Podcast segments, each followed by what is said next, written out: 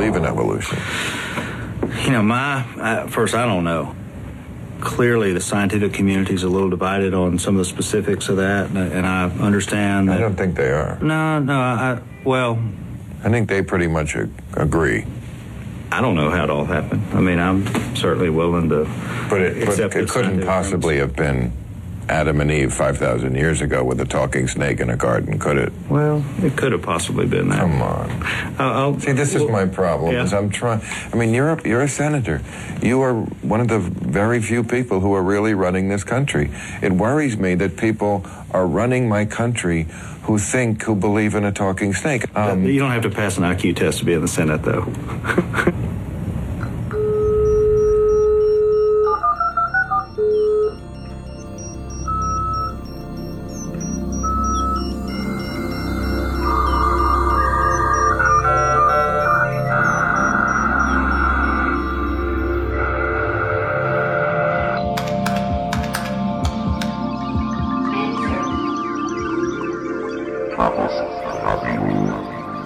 Hallo, hier ist Chaos Radio Express Ausgabe Nummer 98.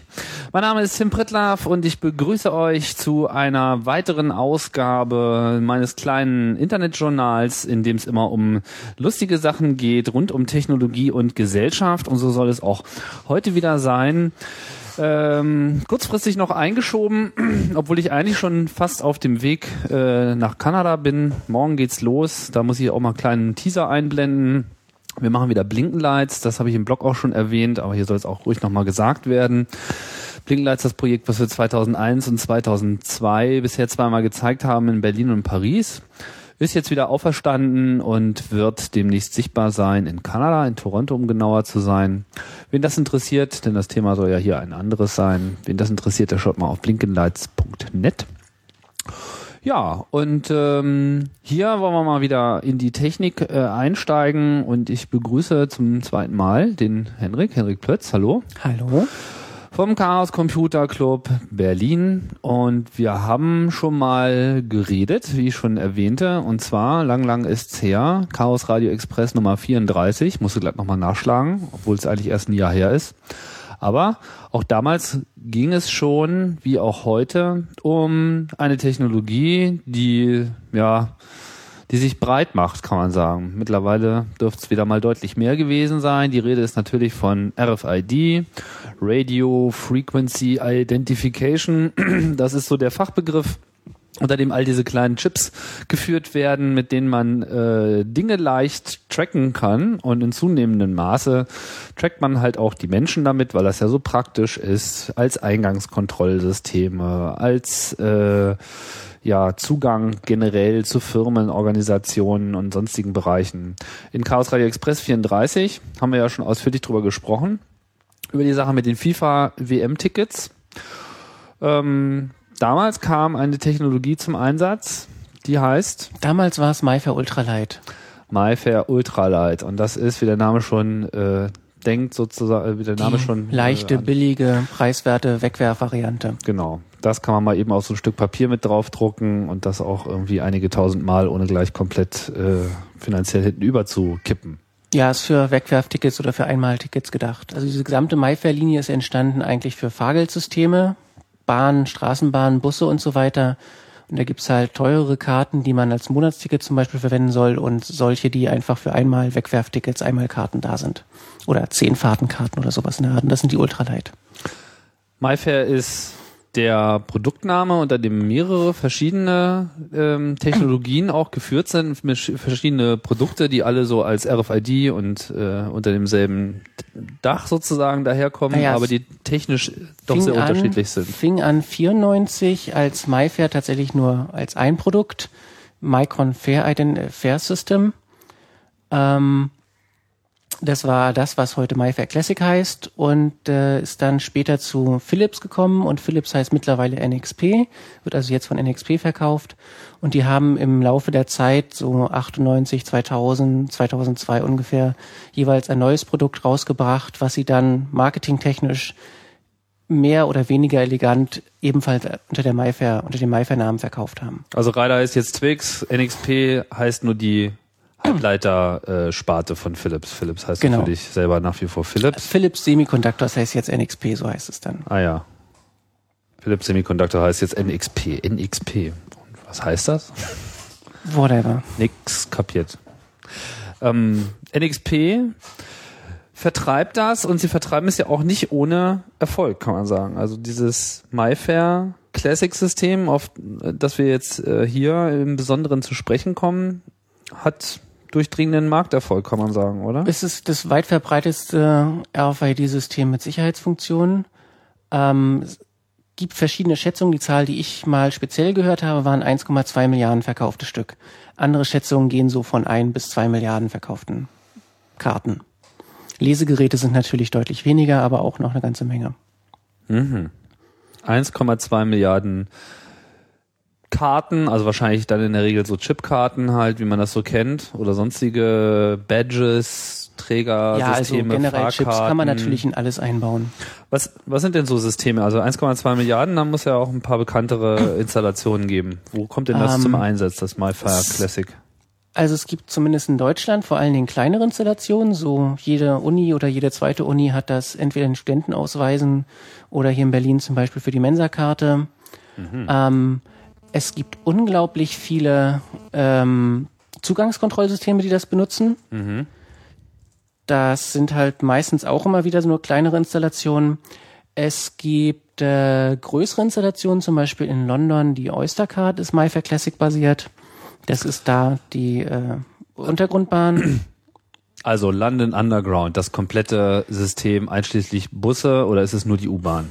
Ich bin mir nicht ganz sicher. Es, auf jeden Fall die U-Bahn, ob es Busse sind, würde ich jetzt nicht. Äh, Gut, ja, die Busse haben wahrscheinlich keine Lesegeräte, aber in den U-Bahnen ist es ja in London so, dass man dort einfach nur überhaupt auf die Station kommt, wenn man ein Ticket hat. Das Genau, da so ist es bei den meisten Berlin jetzt Systemen. nicht so ist, überhaupt in Deutschland selten ist, dass man ein komplett geschlossenes System hat, ein Zugangskontrollsystem. Ich weiß gar nicht, gibt es in Deutschland überhaupt Nahverkehr? mir fällt gerade keins Mir fällt ein. auch nichts ein. Also es ist in anderen Ländern sehr verbreitet, sowas zu machen und dort Und in sind überwiegend lange, überwiegend MyFair Classic Systeme. Also Boston hat das zum Beispiel in, in ihrem äh, Untergrund.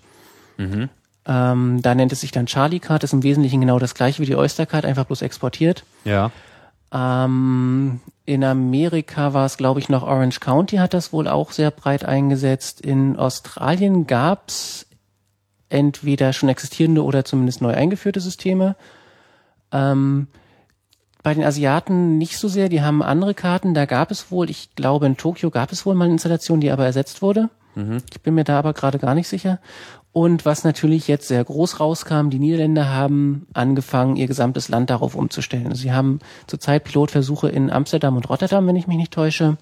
Und sie wollen das halt, wollten das halt als Karte benutzen für alles, was Züge, Personennahverkehr, Fernverkehr ist. Wollten sie.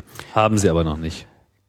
Ja, das ist so ungefähr wie bei uns dieses Maussystem. Das ist so ein Langzeitprojekt mit viel äh, Geld rein und immer mehr Geld rein und dann verschieben sich die Daten trotzdem weiter nach hinten. Sollte eingeführt werden Anfang 2000 X. Mittlerweile ist X, glaube ich, gleich neun. Also es gibt, wie gesagt, Pilotsysteme, die laufen in Amsterdam und Rotterdam und landesweit sollte es nach dem alten Plan 2009 jetzt eingeführt werden. Also mit anderen Worten, man kann sagen, dass der ursprüngliche Plan da halbwegs aufgegangen ist von äh, Philips oder NXP, das sozusagen als Fahrkarte zu verkaufen. als. Fahrkarte und weil es halt so ähnlich aussieht wie eine Sicherheitsfunktion auch Zugangskontrollsysteme. Mhm. Was ja so jetzt kein Unterschied ist eigentlich. Ich meine, im Falle der London Underground ist es halt der die Zugangskontrolle. Na, bei Fahrkarten geht immer noch Fahrgeldmanagement mit ein. Also diese Karten haben eine spezielle so, Funktion, verstehe. dass man Blöcke als Wertblöcke markieren kann und dann steht da halt eine Zahl drin und man kann der Karte Kommandos senden, die Zahl zu erhöhen oder zu erniedrigen. Ah ja, verstehe. Und kann das mit verschiedenen Schlüsseln absetz, äh, absichern, so dass ein Schlüssel nur erniedrigen kann zum Beispiel. Also London Oyster Card, das ist, wenn ich richtig, äh, also das ist sozusagen die Dauerkarte da im. Ähm, ja, dort, wo es eingesetzt wird, sind es in der Regel Dauer-, Monats- oder Dauerkarten. Das heißt, wir reden jetzt wirklich von dem technischen System, das, wenn es irgendwie Sicherheitslücken aufweist, quasi das gesamte Bezahlsystem aller Dauerkarten vom London Underground, vom London Transportsystem Genau, also betrifft. zumindest ja alle Dauerkarten. Man kann auf jeden Fall kostenlos fahren und halt gegebenenfalls auch andere Dauerkartenbesitzer angreifen, also ihre Daten auslesen, verändern. und gibt es ein Sicherheitsproblem? Würden wir sonst hier sitzen? Auf keinen Fall. Ähm, die Sache halt, ist nicht wirklich. Was ja? halt noch wichtiger ist ja. als, also zumindest für die meisten Fälle, was wichtiger ist als diese ganzen ähm, äh, Verkehrssysteme, weil dort die Beträge ja doch eher klein sind und wenn man da anfängt, Betrug in großem Maße zu begehen, wird es meistens vom Hintergrundsystem abgeschaltet. Wichtiger ist aber, denke ich, in meinem, meinen Augen der Einsatz auch in Zutrittskontrollsystemen, weil dort doch dann ganz andere Wertgüter damit geschützt werden. Also wir haben es bei uns einfach im Rechenzentrum zum Beispiel. Kann mit der Karte ins Rechenzentrum Maschinen ja Server raustragen, so in etwa. Mhm. Wenn man es schafft, sozusagen eine Karte so zu ja, kopieren, dass man jemand anderes ist. Genau. Oder im Falle der Abbuchung vielleicht eben auch diese Abbuchung verhindert. Das wäre ja auch nochmal so, eine, so ein Gedankenmodell, ja, was ja auch jetzt nicht Unmengen an Angriffen so also schnell bemerkt werden würde, denke ich mal. Also vielleicht eher bemerkt werden könnte, weil man kann ja nachrechnen, aber ja, das ist halt immer dieses Problem, ob man ein Online-System hat, was ständig mit irgendeiner Datenbank, die an einem zentralen Ort steht, kommuniziert, oder ob man ein Offline-System erlauben will, wo dann notwendigerweise was auf der Karte gespeichert werden muss. Mhm. Wenn man ein Online-System durchziehen kann, wie es häufig der Fall ist in äh, Zutrittskontrollanlagen, ist eine andere Geschichte, aber in, in Fahrkartenkontrollsystemen, also wenn es jetzt nicht um Busse geht, sondern tatsächlich um Zugang zu U-Bahn, dann kann man natürlich versuchen, alle Zutrittspunkte online zu verbinden. Bei Bussen wird das zum Beispiel schon wieder schwierig. Hm. Und es ist natürlich so oder so teuer. Es äh, fordert einen gewissen Aufwand. Genau, und wenn das zentrale System runterfällt, dann geht gar nichts mehr. In der Oyster, Im Oyster-System hat Von daher ist ein Offline-System sowieso ganz sinnvoll, allein schon als Backup-Solution. Genau. Wenn man es klug gestaltet, dass es sozusagen auch dann funktioniert, wenn es keinen Strom gibt, nicht dass dann irgendwie ne? Genau. Irgendwas brennt. Aber man hat halt das nicht. Problem, dass die einzelnen Karten manipulierbar werden. So, ja, also wir haben schon vorweggenommen, es ist ja auch an sich äh, keine Neuigkeit, ähm, dass äh, MyFair Classic ein ähm, System ist, wo die Sicherheit stark in Zweifel gezogen werden kann, ist schon seit längerem klar. Das liegt aber auch äh, an euch, also an dir. Also und wer ist da noch so? Ja, ähm, im, im na, angefangen hat Starbuck vor mittlerweile zwei Jahren, glaube ich sogar schon. Dann habe ich ein bisschen mitgemacht und dann ist da noch Carsten Null im Team in Amerika von Universität Virginia, der sich vor allen Dingen mit diesen niedrigen Ebenen des Chips auskennt. Mhm. Und ihr ähm, hattet das einfach so mal ins Auge gefasst oder gab es da einen besonderen Anlass, dass ihr äh, euch Na, jetzt gerade diese Karte vorgenommen habt? Zum einen natürlich, weil sie sehr verbreitet ist und man auch sehr leicht an solche Karten und Systeme kommt, Lesegeräte zum Ausprobieren. Es gibt ja andere Zutrittskontrollsysteme, die verbreitet sind, wo man nicht so einfach an Karten kommt. Ähm, zum anderen natürlich, weil wir hier überall Systeme im Einsatz haben, die man mal ausprobieren kann. Mensa-Karte zum Beispiel. Und natürlich, weil man schon, wenn man einfach nur drauf guckt, sehen kann, dass es nicht sicher sein kann. Ja. Also sie verwenden eine 48-Bit-Chiffre, das ist, als es entwickelt wurde, 1994 vielleicht ausreichend gewesen, aber spätestens seit so ungefähr 1999 die EFF einen DES-Schlüssel, der immerhin 56-Bit hat, geknackt hat, kann man schon sehen, dass 48-Bit nicht mehr wirklich ausreichend sind. Sie verwenden außerdem eine proprietäre Chiffre, also eine, einen Verschlüsselungsalgorithmus, den sie sich selber ausgedacht haben. Ich möchte da jetzt, äh, also man stellt sich das dann so vor, wie dann so drei Elektroingenieure beim Frühstück sitzen und sich einen Verschlüsselungsalgorithmus ausdenken. Wahrscheinlich läuft es ungefähr so ähnlich, wo eigentlich niemand dran beteiligt ist, der so richtig doll weiß, was er tut und vor allen Dingen niemand von außen mit einbezogen wird. Also der Algorithmus wurde niemals jemandem außerhalb der Firma gezeigt. Ich meine, mit dem Bit ist das ja immer so eine Sache. Also Bit sagt ja äh, genauso wenig aus wie Megahertz äh, beim Prozessor. Das äh, nee. ist ja dann letzten Jein. Endes schon von dem Algorithmus abhängig. Nicht wirklich. Bei symmetrischen Algorithmen, also Bit, sagen wir mal, rechnen wir mal immer in effektiven Bit. Also wie viele Möglichkeiten man tatsächlich beim besten möglichen Angriff ausprobieren muss. Aber man kann schon sehen, dass wenn wir, selbst wenn wir einen ganz einfachen, naiven Brute Force Angriff, also alle Schlüssel durchprobieren, nur zwei hoch 48.000 Schlüssel ausprobieren müssen, dass auf heutigen PCs, so was jeder bei sich zu Hause rumstehen hat, in spätestens einer Woche erfolgt ist. Selbst mhm. wenn man wirklich alle ausprobieren muss. Mhm. Und dann kommt es natürlich noch drauf an, wenn der Algorithmus schlechter ist, dann sind es natürlich wesentlich weniger effektive Bit. Und dieser Algorithmus ist wie zu erwarten besonders schlecht. Jetzt ist er aber nicht veröffentlicht. Das heißt, man weiß eigentlich gar nicht, wie dieser Algorithmus funktioniert. Das ist ein äh, genau. Firmengeheimnis und äh, läuft sozusagen unter dem, dem klassischen äh, Security by Obscurity. Wenn wir schon jemandem sagen, wie es funktioniert, dann kommt da auch keiner drauf und dann, äh, dann sind wir sicher. Genau, deswegen war lange Zeit tatsächlich der beste Angriff, einfach alle Schlüssel auszuprobieren, allerdings gegen die Karte. Also man versucht sich in der Karte einzuloggen mit einem Schlüssel, geht nicht, probiert den nächsten Schlüssel, geht nicht und so weiter. Mhm. Dann hat man das Problem, dass diese Karte vergleichsweise langsam ist. Machen die Karten dann nicht auch irgendwann dicht? Nee, also mhm.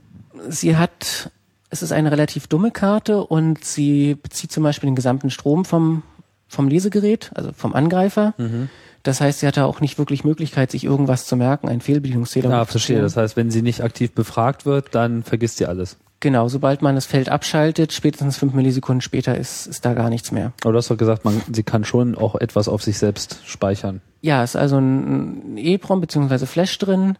Ähm, da muss man allerdings aktiv reinschreiben und das braucht Strom und dauert lange und das macht man nicht mal ebenso. Okay. Ähm, und das ist auch nur für Sachen, die jetzt nicht am laufenden Meter passieren. Also nicht so genau, wie ich bin in der letzten Sekunde eine Million Mal attackiert worden. Genau, das mhm. schreibt, also es gibt da sehr begrenzte Schreibzyklen. Ich weiß gerade nicht, wie sie spezifiziert haben, aber es sind bestimmt nicht mehr als 1000 oder 10.000. Mhm. Und außerdem wäre ein Fehlbedienungszähler natürlich wieder ein Angriffsvektor, dass man eine Denial-of-Service-Attacke fahren könnte, einfach bei fremden Karten den Fehlbedienungszähler ausreizen. Ja, und wenn man nun einfach durchprobiert, alle Schlüssel an der Karte, dann ist die Karte halt langsam, dauert so ungefähr sechs Millisekunden pro Schlüssel.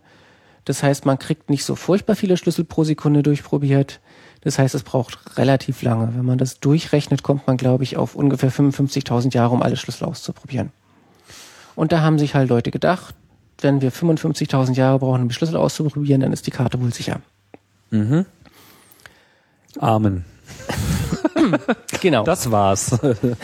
Das beruht natürlich darauf, dass man nur die Karte benutzen kann, um den Schlüssel auszuprobieren. Mhm. Sobald man den Algorithmus kennt und einfach das einfach mal auf einem richtigen TM-Rechner implementieren kann, der da mit zwei Kernen und drei Gigahertz vor sich hinrechnet, da geht es wesentlich schneller. Dann geht's ratzefatze, aber dazu muss man natürlich diesen Algorithmus kennen und der steht ja eigentlich nur auf dieser Karte. Genau, es gab in der Vergangenheit andere Systeme, die angegriffen wurden, die vormals einen geheim gehaltenen Algorithmus haben. Ich erinnere zum Beispiel an A5 äh, aus GSM, äh, wo der Algorithmus rausgefunden wurde. Das geht, ging aber meistens darum, den Algorithmus aus entweder existierender Software zu extrahieren, also bei DVD war es zum Beispiel so, dass man sich einfach ein Software-DVD-Player angeguckt hat, was der macht, dann hat man den Algorithmus. Bei A5 haben sie ihn, glaube ich, aus irgendeiner Firmware rausgefriemelt. Mhm. Ist es aber auch wieder Software, während MyFair Classic eines der wenigen Systeme ist, wo der Algorithmus tatsächlich nur in Hardware implementiert ist. Also sie haben da richtig Schaltkreise, Transistoren miteinander verknüpft, den Algorithmus implementieren und da gibt's einmal solche Schaltkreise in der Karte und einmal solche Schaltkreise im Lesegerät und es gibt keinerlei Softwareimplementierung, die man sich angucken könnte. Das heißt, da läuft auch auf der Karte in dem Sinne keine, keine Software ab. Genau, die Karte ist halt Technologie von 1994 oder vielleicht auch etwas früher. Es ist alles hardware-drahtet, Logik, da ist keine Software drauf, das ist einfach eine hardware-drahtete Speicherkarte. 94, das, das, das Teil ist also mindestens 14 Jahre alt. Genau. Heute. Das ist schon ganz schön alt. Ja. In Technologieschritten gedacht. Gut, aber jetzt hattet ihr ja keine, keine Firmware, kein Gerät, ähm, was man hätte jetzt auseinandernehmen können. Was, äh, was habt ihr denn jetzt unternommen? Ihr wart ja jetzt sozusagen auf der, auf der Spur und wolltet äh, herausfinden, wie funktioniert äh, das Teil denn eigentlich? Na, das war doch das Ziel, oder? Ja. Den Algorithmus zum herauszufinden. Einen kann man probieren, so eine Blackbox-Analyse zu machen, also einfach was hinzuschicken, zu gucken, was zurückkommt und dann vielleicht irgendwas Intelligentes daraus zu erraten. Da gab es äh, zum Beispiel einen Angriff in Amerika auf einen äh, Transponder von der Texas Instruments, der Digital Signature Transponder.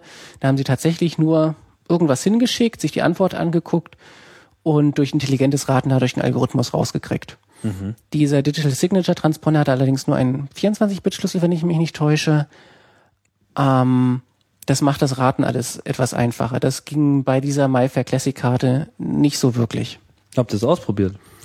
Wir haben es ausprobiert. Es gibt da noch das Problem, dass im Wesentlichen das Einzige, was sie richtig gemacht haben an diesem Kartendesign, die Karte antwortet gar nicht, solange man nicht nachgewiesen hat, dass man den richtigen Schlüssel und den Algorithmus dadurch kennt. Mhm. Wenn man was hinschickt und es falsch ist, dann kommt einfach nichts zurück. Ah ja. Das ist ein gutes Design. Das ist so die Standardvorgehensweise, wie man Systeme designt und das haben sie tatsächlich richtig implementiert. Zumindest soweit wir sehen können. Es könnte sein, dass es dann auch irgendwo am Stromverbrauch was zu gucken gibt, aber das ist alles schon wieder höhere Mathematik äh, oder Technik. Warum ist das jetzt der richtige Weg? Man könnte auch einfach Nein sagen. Ja, oder Nein sagen, aber zumindest nicht. Ähm, die Alternative ist ja, dass die Karte sich zuerst, also es geht darum, wer sich zuerst authentisiert. In diesem Fall muss das Lesegerät sich zuerst authentisieren. Es könnte natürlich auch sein, dass die Karte sich zuerst authentisiert, aber dann würde man ja was von der Karte zurückkriegen, mit dem man was tun kann. Den Schlüssel brechen oder den Algorithmus brechen. Ah, verstehe. Okay. Soll sozusagen so möglichst wenige Hinweise darauf geben, was es denn nun sein könnte. Genau. Der Schlüssel. Was nun falsch ist, an welcher mhm. Stelle. Deswegen ist im Wesentlichen die einzige verbleibende Alternative, die wir hatten, die Karte direkt anzusehen.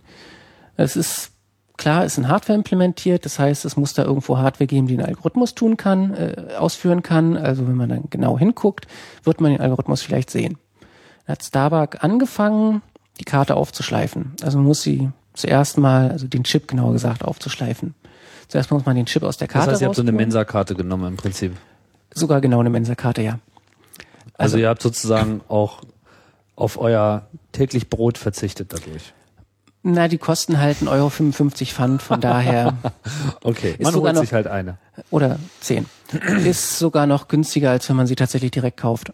Das heißt, es sind auch keine personalisierten Karten als Mensa-Karten, sondern das sind ähm, nur ja. reine Abbuchungskarten? Da ist Ach, nur Geld drauf? Reine Börsenkarten, ist nur Geld drauf okay. und es gibt wohl drei Klassen, so Student, Mitarbeiter, Gast. Aber das ist egal. Wenn es, also wenn es MyFair Classic ist, dann ist es MyFair Classic, egal ob die jetzt als Abbuchungskarte benutzt wird oder so als Dauerkarte mit genau. nur, äh, ich sage, wer ich das bin. Das ist ein Teil des Erfolgs, dass man die Karte halt relativ frei, also dafür, dass sie so einfach und billig ist, relativ frei verwenden kann. Man hat dort verschiedene Sektoren. Jeder Sektor hat zwei Schlüssel, A und B. Mit diesen Schlüsseln, also mit einem davon muss man sich gegenüber der Karte authentisieren. Erst dann passiert irgendwas. Und jeder Sektor hat vier Blöcke. Im letzten Block stehen die Schlüssel und die anderen drei Blöcke kann man frei verwenden. Und dann gibt es noch an einer Stelle Zutrittsberechtigung, wo dann drin steht, was man tun kann, wenn man sich mit Schlüssel A oder Schlüssel B authentisiert hat. Mhm. Und durch diese Zutrittsberechtigung wird auch festgelegt, dass ein Block zum Beispiel ein Wertblock sein kann. Also man kann Blöcke entweder als Datenblöcke, als reine Datenblöcke verwenden, wo man einfach was reinschreibt und wieder rauslesen kann. Und schreiben geht halt nur, wenn man die Berechtigung hat und lesen geht auch nur, wenn man die Berechtigung hat. Warum gibt es zwei Schlüssel? Um Hierarchien zu implementieren, dass man das also zum Beispiel so machen kann, dass ein Aufladegerät Schlüssel B, glaube ich, verwendet und das äh, reine Abbuchungsgerät Schlüssel A. Ah, verstehe, weil unterschiedliche Geräte unterschiedliche Zugriffslevel Genau, und wenn ein Angreifer halt das Abbuchungsgerät klaut, kann er damit trotzdem noch keine Karte aufladen. Ah ja, okay. Weil der Schlüssel einfach nicht drin ist. Mhm. Aber es gibt nur zwei. Es gibt nur zwei pro Sektor. Mhm. Zwei pro Sektor. Genau, die Sektoren sind voneinander getrennt. Man kann also im Prinzip, sie nennen das dann Multi-Applikationsfähigkeit, verschiedene Sachen mit einer Karte tun. Vier Sektoren hast du gesagt? Vier Blöcke pro Sektor. Es gibt unterschiedlich viele Sektoren je nach Kartentyp. Wie viele sind das dann? Hunderte, paar? Ähm, na, es gibt die Karten in mit einem Kilobyte Speicher, mit vier Kilobyte Speicher und mit 320 Byte Speicher und die mit einem Kilobyte Speicher haben 16 Sektoren. Die mit vier Kilobyte haben mehr Sektoren. Mhm. Und äh, dann gibt's neuerdings auch noch eine Mini-Variante mit nur fünf Sektoren. Okay, aber man kann schon so auch mal 10, 20, 30, 40, 50 verschiedene Schlüssel haben auf einer auf Karte. 50 kommt man tatsächlich sehr. Mhm. Ist jetzt wahrscheinlich keine typische Anwendung, aber möglich wäre es. Es ist sogar empfohlen, dass man für jeden Sektor und jeden Schlüssel unterschiedliche Schlüssel verwendet. Ja, aber ist die Frage, ob man jetzt wirklich eine Anwendung für so viele unterschiedliche Sektoren hat an der Stelle. Das aber, ist in der aber man Tat, kann ja. sich im Prinzip dann ein System bauen, wo man unterschiedliche mhm. Arten von Zugriff äh, macht, vielleicht auch unterschiedliche Zugangslevel, was weiß ich, komme ich nur durch die erste Tür, komme ich durch die zweite Tür, komme ich durch die dritte Tür und so weiter. Dafür ist es gedacht. Das macht man eher auf Systemseite, ja. Achso, ja klar, weil die ja dann meistens online sind. Aber könnte man halt auch so machen. Hm. Offline. Zutrittskontrollsysteme sind noch eine völlig andere Geschichte. Da habe ich neulich auch schockierende Sachen gelernt. Die Lesegeräte sind in der Regel nicht bidirektional mit der Steuerzentrale verbunden. Die können einfach bloß eine Nummer hinsenden und dann geht die Tür auf oder nicht. Mhm. Und haben meistens keinen Rückkanal, so dass solche Sachen zum Beispiel schon wieder gleich wieder wegfallen. Mhm. Mhm. Ähm, egal. Jetzt haben wir also diese Karte uns angesehen, also den Chip der muss erstmal aus der Karte rausgepult werden. Das kann man mehr oder weniger umständlich machen. Also Aceton funktioniert zum Beispiel. Warte mal, nochmal ganz langsam, dass, dass das jetzt auch klar wird. Also ihr wolltet jetzt an diesen Algorithmus ran. Ja. Und da es nirgendwo eine Dokumentation dazu gibt und das natürlich alles total geheim ist und die einzige Möglichkeit, äh, der einzige Ort, wo sozusagen diese Information gespeichert ist, ist die Hardware dieses Dings. Und es ist auch nicht so, dass man das irgendwie nimmt und dann äh, irgendwie die Software ausliest, weil es ist keine drin, genau. sondern man muss im Prinzip die vollständige Elektronik innerhalb dieses Chips nachvollziehen können.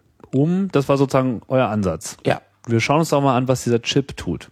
Genau. Und wie schaut man sich einen Chip an? Na, zuerst muss man den Chip kriegen. Das ist halt, diese Karten gibt, also MyFair Classic wird in verschiedene Sachen eingebaut, meistens in Karten und die Karte ist ja noch nicht der Chip. Muss man erst den Chip rauspulen. Man kann zum Beispiel Aceton nehmen, um diese Plastikkarte aufzulösen. Da es ja RFID ist, gibt es keine Kontakte. Das Ding ist, liegt nicht so draußen wie jetzt bei einer SIM-Karte oder sowas. Es liegt auch bei einer SIM-Karte nicht draußen. Es ist unter den Kontakten irgendwo reingewurschtelt. Okay. Also Aceton nehmen und die Karte auflösen, gegebenenfalls auch rauchende Salpetersäure, aber das ist äh, weniger schön. Muss man aufpassen.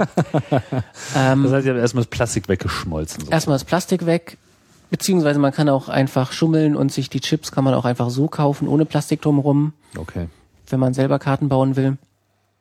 Erstmal Plastik weg. Da war, wie gesagt, also Starbuck meinte wohl die Mensa-Karte sehr angenehm, weil sich das Plastik dort besser auflöste als bei anderen Karten, die er ausprobiert hat. Mhm. Deswegen haben wir so viel davon verbraucht. Ja, dann hat man den Chip in der Hand. Das ist dann so ein kleines Stückchen Silizium, ein Millimeter mal ein Millimeter groß etwa. Mhm. Furchtbar dünn und besteht aus mehreren Schichten. Mhm. Das heißt, ein Millimeter mal ein Millimeter, das ist sozusagen das Objekt, um das es jetzt geht, so ein Miniteil. Und das hat Schichten. Das heißt, da sind mehrere Ebenen von Elektronik quasi Leiterbahnen, die übereinander gehen, wie man das ja heute eigentlich bei jedem Computer, bei jeder Computerplatine hat, da verläuft nicht nur so irgendwie eine Spur, sondern das ist wie so moderne Autobahntechnik, da gehen irgendwie die Straßen übereinander und so ist es eben auch auf diesem Chip. Wie viele Layer sind das? Ähm, sieben. Sieht man das von außen? Von außen sowieso nicht. Man kann, wenn man von der Seite so ein bisschen reinschneidet, kann man die Layer sehen. Mhm.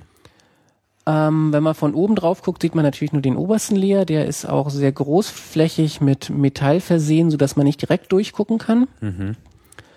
Wie guckt man denn da hin? Weil ich meine, ein Millimeter mal ein Millimeter. Mit einem Mikroskop.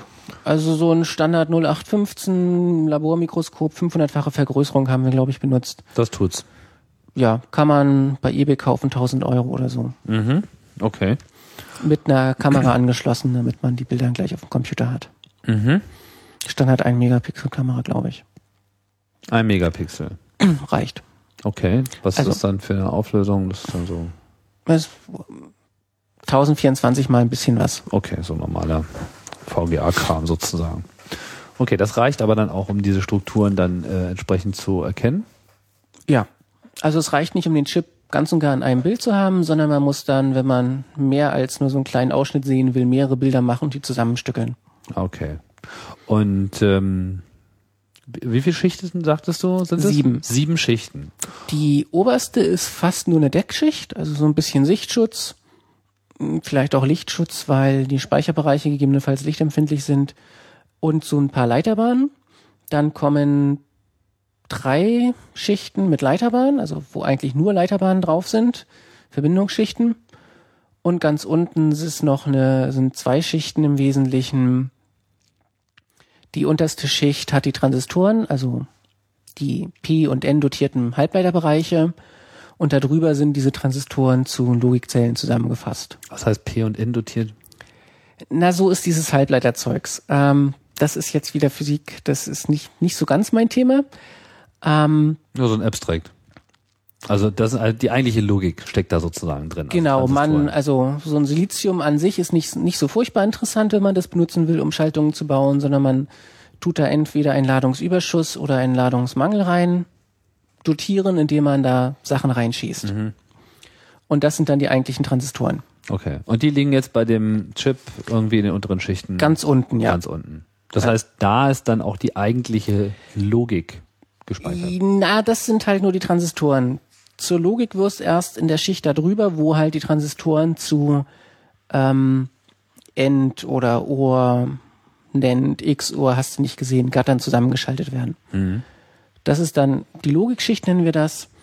Und darüber sind halt so drei oder so Schichten, ähm, wo die Transis äh, wo diese Logikgatter miteinander verbunden sind und äh, also kreuz und quer miteinander verbunden sind und dann das die eigentliche Schaltung wird. Ich blicke hier gerade auf hübsche Bilder von diesen äh, Schichten. Da ist so jede Schicht hat auch noch so ihre ganz eigene äh, Ästhetik. In der Tat. Also äh, super Nerd-Tapete. Also müsste man sich eigentlich glatt mal an die Wand äh, ballern. Gute Idee, ja. auf jeden Fall auch schöne Kongressdeko. Also könnte man einfach mal irgendwo hinstrahlen und. Äh ich weiß nicht, wie das dann mit den Urheberrechten wird, aber können wir ja noch rausfinden. okay, das heißt, ihr habt jetzt, aber ich meine, äh, jetzt, jetzt kommt das Ding ja sozusagen als ein Chip. Wie kommt man denn jetzt an diese einzelnen Schichten überhaupt ran? Also man schaut ja von oben nur auf die oberste Schicht und die anderen. Die anderen sieht, sieht man, man so, so, so, ein bisschen, so ein bisschen scheint es scheint durch. so ein bisschen durch, okay aber doll ist das nicht. Und wie, wie, wie, wie macht man das dann? Schneidet man die dann durch? Kommt man damit, kommt das Laserschwert irgendwie? Ja, also es gibt da so ein Plasmazeug, was man wohl benutzen kann, um die Strukturen abzutragen. Das Problem ist, das dauert unglaublich lange. Also wenn man das eine Stunde oder einen Tag da drin hat, dann passiert noch nicht sehr viel. Also was man so draufstreicht und dann, dann löst ja, sich das, das auf oder was? Ich glaube, das ist einfach ein Gas, wo man oder halt Plasma, wo man das reintut und mhm. dann verschwindet einfach alles, was oben ist. Ah. So gleichmäßig. Verpufft. Das ist sehr schön, weil es gleichmäßig ist und man sich nicht drum kümmern muss und außerdem geht's langsam. Das heißt, man kann sehr genau, sehr fein regulieren, wenn man aufhören will. Mhm. Aber ich glaube, das würde wohl eine Woche dauern, um diesen Chip damit auseinanderzunehmen. Und man braucht halt ein Labor dazu und das kriegt man wahrscheinlich nicht für eine Woche mal so eben. Und was habt ihr denn gemacht? Starbuck hat stattdessen angefangen, die Chips zu polieren. Mhm. Im Prinzip kann man das auf dem Küchentisch mit Schleifpapier machen. Sehr feines Schleifpapier. Sehr feines Schleifpapier. Na, er meinte, es gehen so Sachen, die man konventionell benutzt, um die Faserenden bei Glasfaserverbindungen ah, ja. glatt zu schleifen. Aha. So ein Zeug verwendet er. Also schon so Elektronikerschleif, jetzt nicht Baumarkt. Ja. Irgendwie. Holz. Optikschleifpapier, also okay. mhm. beziehungsweise dann Paste. Mhm. Geht auch gut. Und äh, er hatte dann bei sich auf Arbeit so eine sogar eine Poliermaschine benutzen können, die das dann automatisch tut. Mhm. Und man bloß noch das, die Sachen reinmacht und dann poliert sie halt. Also so eine Maschine, die jetzt wirklich diesen Millimeter großen Chip dann in Mikroschritten auch nach vorne bewegt oder einfach nur von vorne so lange poliert und dann guckt man immer mal wieder mit dem Mikroskop drauf. Genau, das ist das größte Problem. Ähm, zum einen, dass der Chip, also man will den Chip natürlich gleichmäßig abschleifen und nicht mhm. schief durchschneiden. Ja. Das ist sehr schwierig, weil der nicht vollständig plan ist. Also da sind zum Beispiel die Anschlussdrähte, die Anschlussdinger für die Antennen dran, die nicht gleich hoch sind und dann liegt der Chip schief drauf und dann schneidet man schief durch. Will man nicht. Mhm. Ähm, deswegen und der Chip ist natürlich sehr klein, handhabt sich sehr schlecht. Deswegen wird der in Plastik eingebettet. Man muss so eine Plastikmasse. Ähm, und man legt den zuerst auf die andere Seite, wo sie glatt ist. Plastikmasse drüber. Und dann hat man so einen handhabbaren Blob, den man runterschleifen kann. Das heißt, auf der anderen Seite ist er glatt. Ist er nicht auf, auf der Rückseite. Seite? Auf der Vorderseite sind halt die Anschlussdinger für die Antennen. Ach so, aber hinten ist er plan. Okay, verstehe. Halbwegs, ja. Mhm. Und ähm, das schleift man dann runter und muss halt sehr vorsichtig sein. Wenn man was weggeschliffen hat, kommt es nicht wieder. Wie dick ist so eine Schicht? Ich glaube ein Mikrometer. Wie lange poliert man da jetzt dran rum? Also ist das irgendwie so eine Sache von ein paar Minuten oder ein paar Sekunden oder muss man eine Stunde lang irgendwie Atom für Atom runterschaben? Hm, keine Ahnung. Dauert eine Weile aber. Ja, es aber erfordert auf jeden Fall Präzision. Präzision, man muss halt immer wieder, also lieber zu wenig schleifen und nochmal nachgucken und dann nochmal reinsetzen. Das heißt, es ist so ein, ein permanenter Prozess, schleifen, gucken, schleifen, gucken, schleifen, gucken und gucken heißt, man schaut, ob man sozusagen die Struktur, die man zuletzt gesehen hat, ob die jetzt irgendwie verschwunden ist und durch eine andere ersetzt ist oder ob davon noch irgendwas zu sehen ist. Genau, und dass man nicht schief geschliffen hat mhm. und so weiter. Also für den ganzen Prozess haben wir wohl so ungefähr zehn Chips verbraucht dieser ganze Lernprozess. Mhm. Wenn man das jetzt neu machen würde, würde man es vielleicht mit zwei schaffen oder drei. Mhm. Und wie lange hat das gedauert? Na, das war halt so eine Freizeitarbeit immer mal wieder über die letzten zwei Jahre. So am Stück würde man, ich glaube, er hat zwei Wochen gesagt, mhm. brauchen. Wenn überhaupt. Okay. Ist jetzt, das Thema ist akut geworden, als es auf den letzten Kongress zuging haben wir uns dann wieder kräftiger herangesetzt, weiterzuarbeiten und davor halt so ungefähr über anderthalb Jahre, ein Jahr. Es war also eigentlich mehr so ein, so ein Hobby nebenbei und ihr wusstet eigentlich gar nicht, ob das zielführend ist? Genau, so in etwa. Mhm. Und ab wann wusstet ihr, dass es so halbwegs zielführend sein könnte? Als das dann mit den Schichten funktioniert hat? Oder hattet ihr irgendwann die Schichten und wusstet auch noch nicht so richtig, ob ihr da was jetzt mit anfangen könnt? Na, man hat zum einen das Problem, dass selbst wenn man die Schichten ansieht, weiß man damit noch nicht so viel anzufangen, weil ganz unten sind halt irgendwelche merkwürdigen Figuren und darüber einfach nur horizontale und vertikale Linien. Das heißt, man muss erstmal die Figuren unten zu Gattern zusammenschließen. Das hat halt Carsten mit seinem Wissen sehr weitgehend getan. Da haben wir zum Beispiel ja auch den Vorteil gehabt, dass da zwar so ungefähr, ich glaube, 10.000 Gatter drauf sind, aber nur 70 verschiedene Typen. Das kommt, also wird automatisch zusammengesetzt, kommt alles aus einer Bibliothek. Mhm.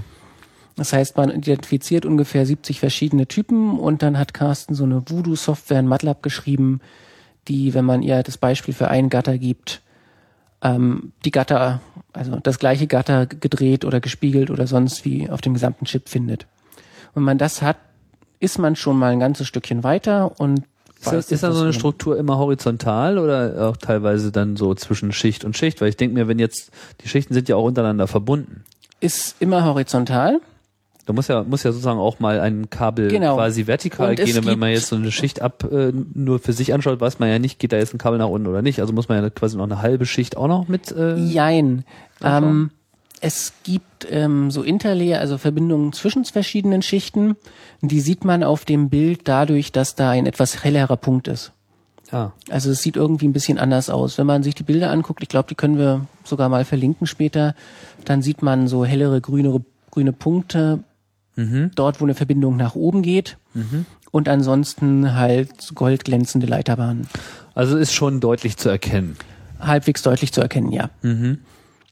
Und man muss die dann halt durchgehen. Das heißt, am Ende hattet ihr so ein 3D-Modell von dem ganzen Chip? Am Ende hatten wir ähm, Bilder für jede Schicht 1 und eine Karte, wo ungefähr welche Kartentypen sind. Also das ist noch nicht ganz das Ende, ist erstmal der Mittelschritt. Mhm. Das nächste, der nächste Schritt ist dann nämlich. Was meinst du mit einer Karte, wo?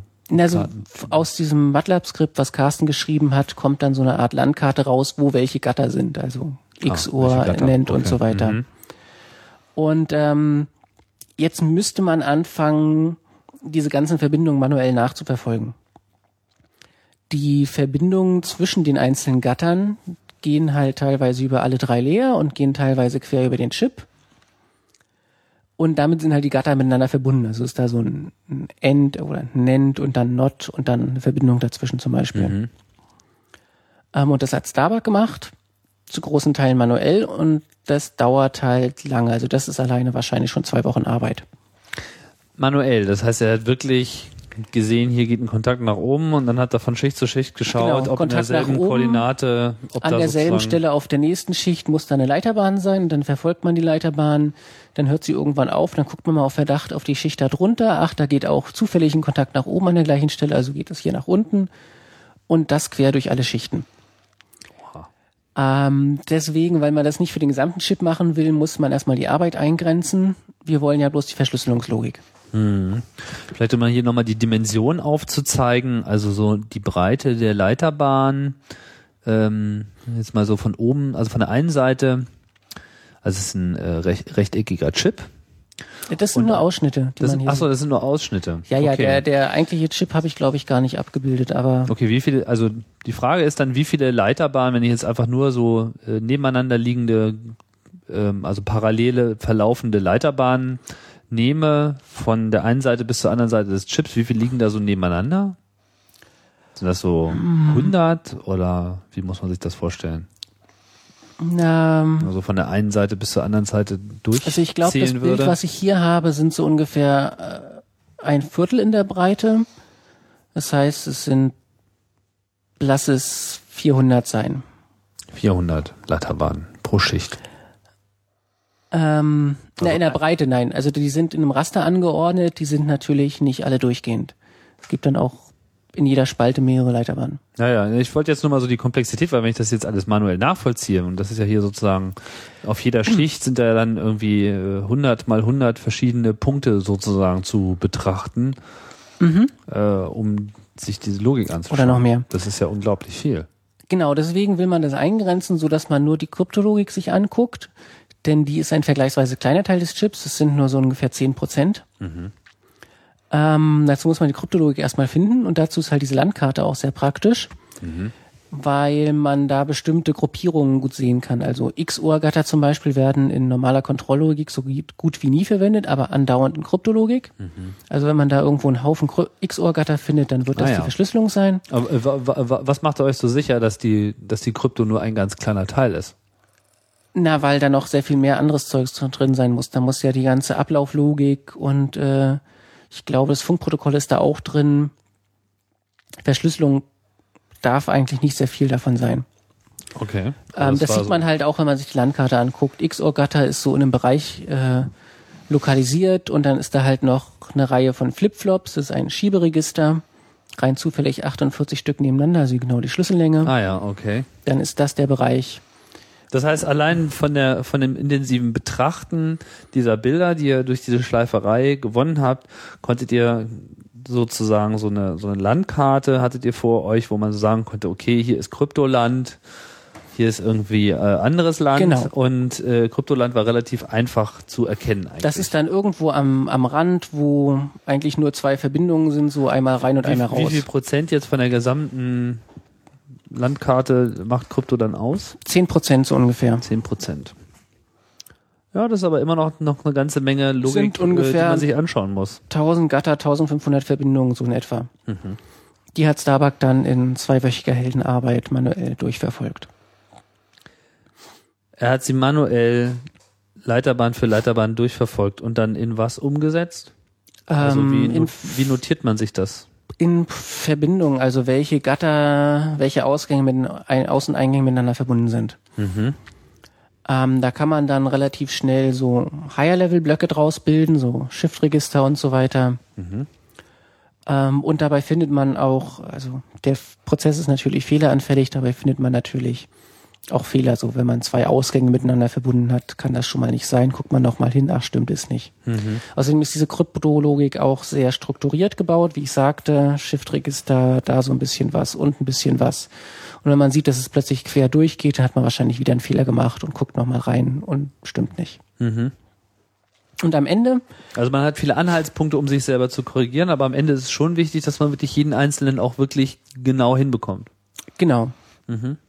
Und am Ende kriegt man halt ein Schaltbild raus, woraus man ein Blockschaltbild machen kann, was dann den Verschlüsselungsalgorithmus darstellt, so wie wir ihn auf dem Kongress präsentiert haben. Das war jetzt auf dem letzten Kongress. Genau.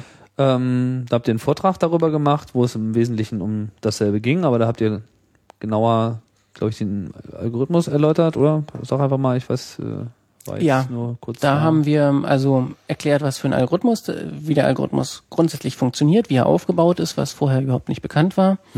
Also es war halt klar, dass eine Stromchiffre ist. Stromchiffren baut man immer ungefähr gleich. Aber ähm, die Details waren zum Beispiel nicht bekannt, wie der Zufallszahlengenerator und die Verschaltung. Stromchiffre heißt was? heißt, dass man im Wesentlichen einen Schlüsselstrom erzeugt, also eine Folge von Nullen und Einsen, die man dann mit den Daten, die man verschlüsseln will, XOR verknüpft. Im Gegensatz oder irgendwie anders gegebenenfalls verknüpft, aber ist meistens XOR verknüpft. Während die alternative Blockchiffren wären, die dann immer einen Block nehmen von Daten, immer 8 Byte zum Beispiel, und das dann irgendwie verwurschteln und einen neuen Block ausgeben. Ah, okay. Also eine konstante, permanente Kryptomaschine, die, wo man Genau. einfach die ganze Zeit nur Daten reinschiebt und sie werden einfach eins nach dem anderen verschlüsselt. Die halt den Vorteil hat, dass man beliebige Längen von Daten verschlüsseln und entschlüsseln kann.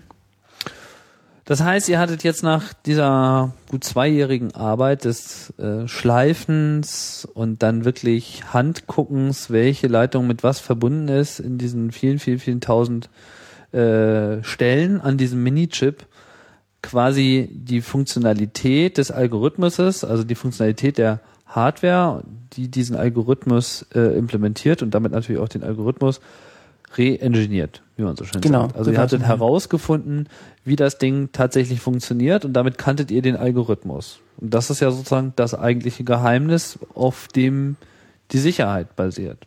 Genau. Uns fehlte noch die Initialisierung, weil, also wie dieses Register einmalig beim Aktivieren geladen wird, das ist halt in der Ablauflogik irgendwie enthalten, die wir nicht reverse engineert haben. Das haben wir dann durch parallele und äh, alternative Versuche mit dem Funkprotokoll herausgefunden.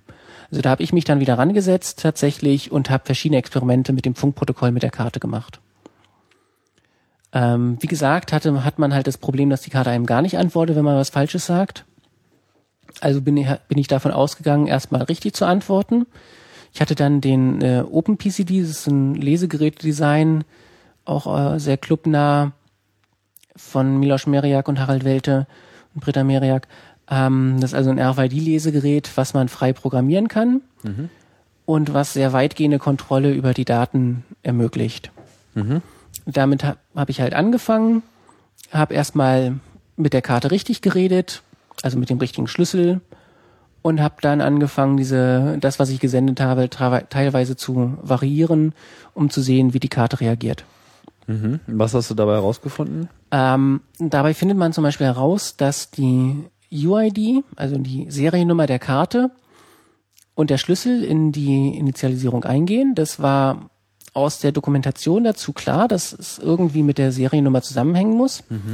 Aber wenn man äh, von unseren Reverse Engineering Ergebnissen, das war ungefähr so eine der ersten Sachen, die aus dem Reverse Engineering kamen, dass bei der Kryptologik nicht genügend Eingänge sind, dass man da Schlüssel und Seriennummer gleichzeitig reinwerfen kann. Das heißt, Ähm, sie wird komplett ignoriert. Nein, sie wird miteinander verknüpft. Ähm, also vielleicht noch kurz erläutern, wie diese Verschlüsselung allgemein abläuft und die Ja. Initialisierung. Ähm, Lesegerät und Karte kennen beide einen Schlüssel, einen geheimen Schlüssel. Ähm, die Karte sendet eine zufällige Zahl, eine Nonce, ein, als Challenge, Number used once wird intern im Zufallszahlengenerator generiert und ins Lesegerät gesendet. Das Lesegerät sendet dann selber eine zufällige Zahl und eine, äh, und eine Antwort auf die Challenge der Karte. Das ist irgendwie ein 8-Byte-Blob zufällig. Das wussten wir halt damals nicht, wie er aussieht. Und dann antwortet die Karte nochmal ebenfalls mit einer Response, mit einer Antwort. Und dann sind halt beide Seiten davon überzeugt, dass die jeweils andere Seite den Schlüssel kennt und echt ist. Ähm, und bei dieser Initialisierung muss irgendwie die Seriennummer der Karte eingehen, es muss die Zufallszahl von beiden Seiten eingehen, es muss der Schlüssel eingehen.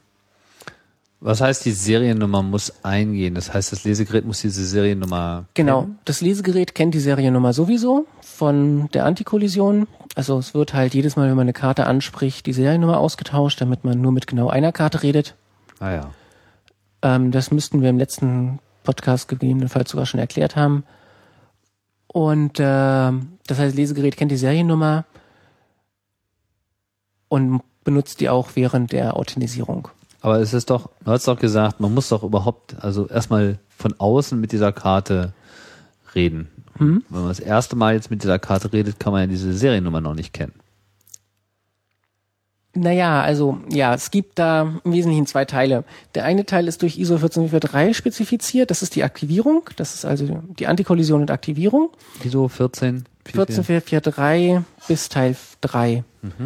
Das ist im Wesentlichen genauer gesagt Typ A. Das ist im Wesentlichen das MyFair Funkprotokoll, das, was sie sich 94 ausgedacht haben, minus den Kryptoteil als ISO-Standard, also so Copy und Paste, als ISO-Standard verabschiedet, so ungefähr, keine Ahnung, vor den äh, 99 oder so. Okay, also der Teil ist sozusagen klar dokumentiert. Der ist dokumentiert und der wird auch von allen anderen Karten, die diesen Standard implementieren, verwendet, also MyFair Ultralight, fast äh, sehr viele Smart Cards und so weiter. Und da steht, steht halt drin, wie man zum einen Karten findet. Also es gibt ein Kommando, das das Lesegerät sendet und dann melden sich alle Karten, die im Lesegerät sind, äh, Feld sind. Man kann ja auch mehr als eine gleichzeitig drauflegen. Es wird spezifiziert, wie man Karten voneinander unterscheidet. Also jede Karte muss eine Seriennummer haben. Und dann gibt es ein Kommando, alle mal bitte melden und ihre Seriennummer sagen. Mhm. Und dann fangen alle Karten gleichzeitig an, ihre Seriennummer zu senden. Wenn man mehr als eine Karte im Feld hat, dann gibt es da an irgendeiner Stelle eine Überschneidung, halt wo die Seriennummer unterschiedlich ist. Das Lesegerät findet diese Überschneidung dann und äh, unterscheidet diese Karten. Also es sagt dann alle mal bitte melden, die also zuerst fängt es an, alle mal bitte melden, dann kommen irgendwie Karten mit 0111 1111 zum Beispiel als Seriennummern. Aber dazu muss man schon mal einen Schlüssel haben. Nein. Das Nein. ist das ist erstmal die Aktivierung. Okay. Das heißt, diese Seriennummern kriegt man sowieso raus. Genau. Okay. Das ist kein Voodoo. Genau, das muss so sein, mhm. damit man halt die Karten unterscheiden kann. Okay. Wenn es seine Seriennummer rausgekriegt hat, dann sagt das Lesegerät so Karte, ich rede jetzt mit dir 01111 und dann sind alle anderen Karten stumm mhm. und nur diese eine Karte ist noch aktiv. Okay. Und dabei fällt so nebenbei die Seriennummer ab und erst dann geht diese Authentisierung los. Oder halt bei anderen Kartentypen wie Ultralight oder so passieren andere Sachen. Mhm. Ja. Und ähm, eine der Sachen, die ich ausprobiert habe, ist halt, wenn man dem Lesegerät jetzt die Serie, eine andere Seriennummer vorgaukelt. Wenn man jetzt nicht sagt, die Seriennummer ist halt die von der echten Karte, sondern eine, die ich so ein bisschen geändert habe. Mhm. Das ist ein sehr einfaches Experiment und man stellt dann fest, wenn ich dem Lesegerät die falsche Seriennummer vorgaukle, funktioniert die Authentisierung nicht mehr. Das heißt, die Seriennummer muss in die Authentisierung eingehen. Ah, okay, gut, das ist nachvollziehbar. Und dann habe ich angefangen, äh, Hypothesen zu bilden, dass zum Beispiel die Seriennummer mit dem Schlüssel einfach verXORt wird. Das heißt, wenn ich das erste Bit in der Seriennummer ändere und das erste Bit im Schlüssel gleichzeitig ändere, sollte sich nichts ändern. Sollte es genauso wieder funktionieren. Funktionierte auch. Authentisierung geht. Genau das gleiche mit dem zweiten Bit, mit dem dritten Bit, mit dem vierten Bit, äh, mit dem fünften Bit und dann ging es nicht mehr.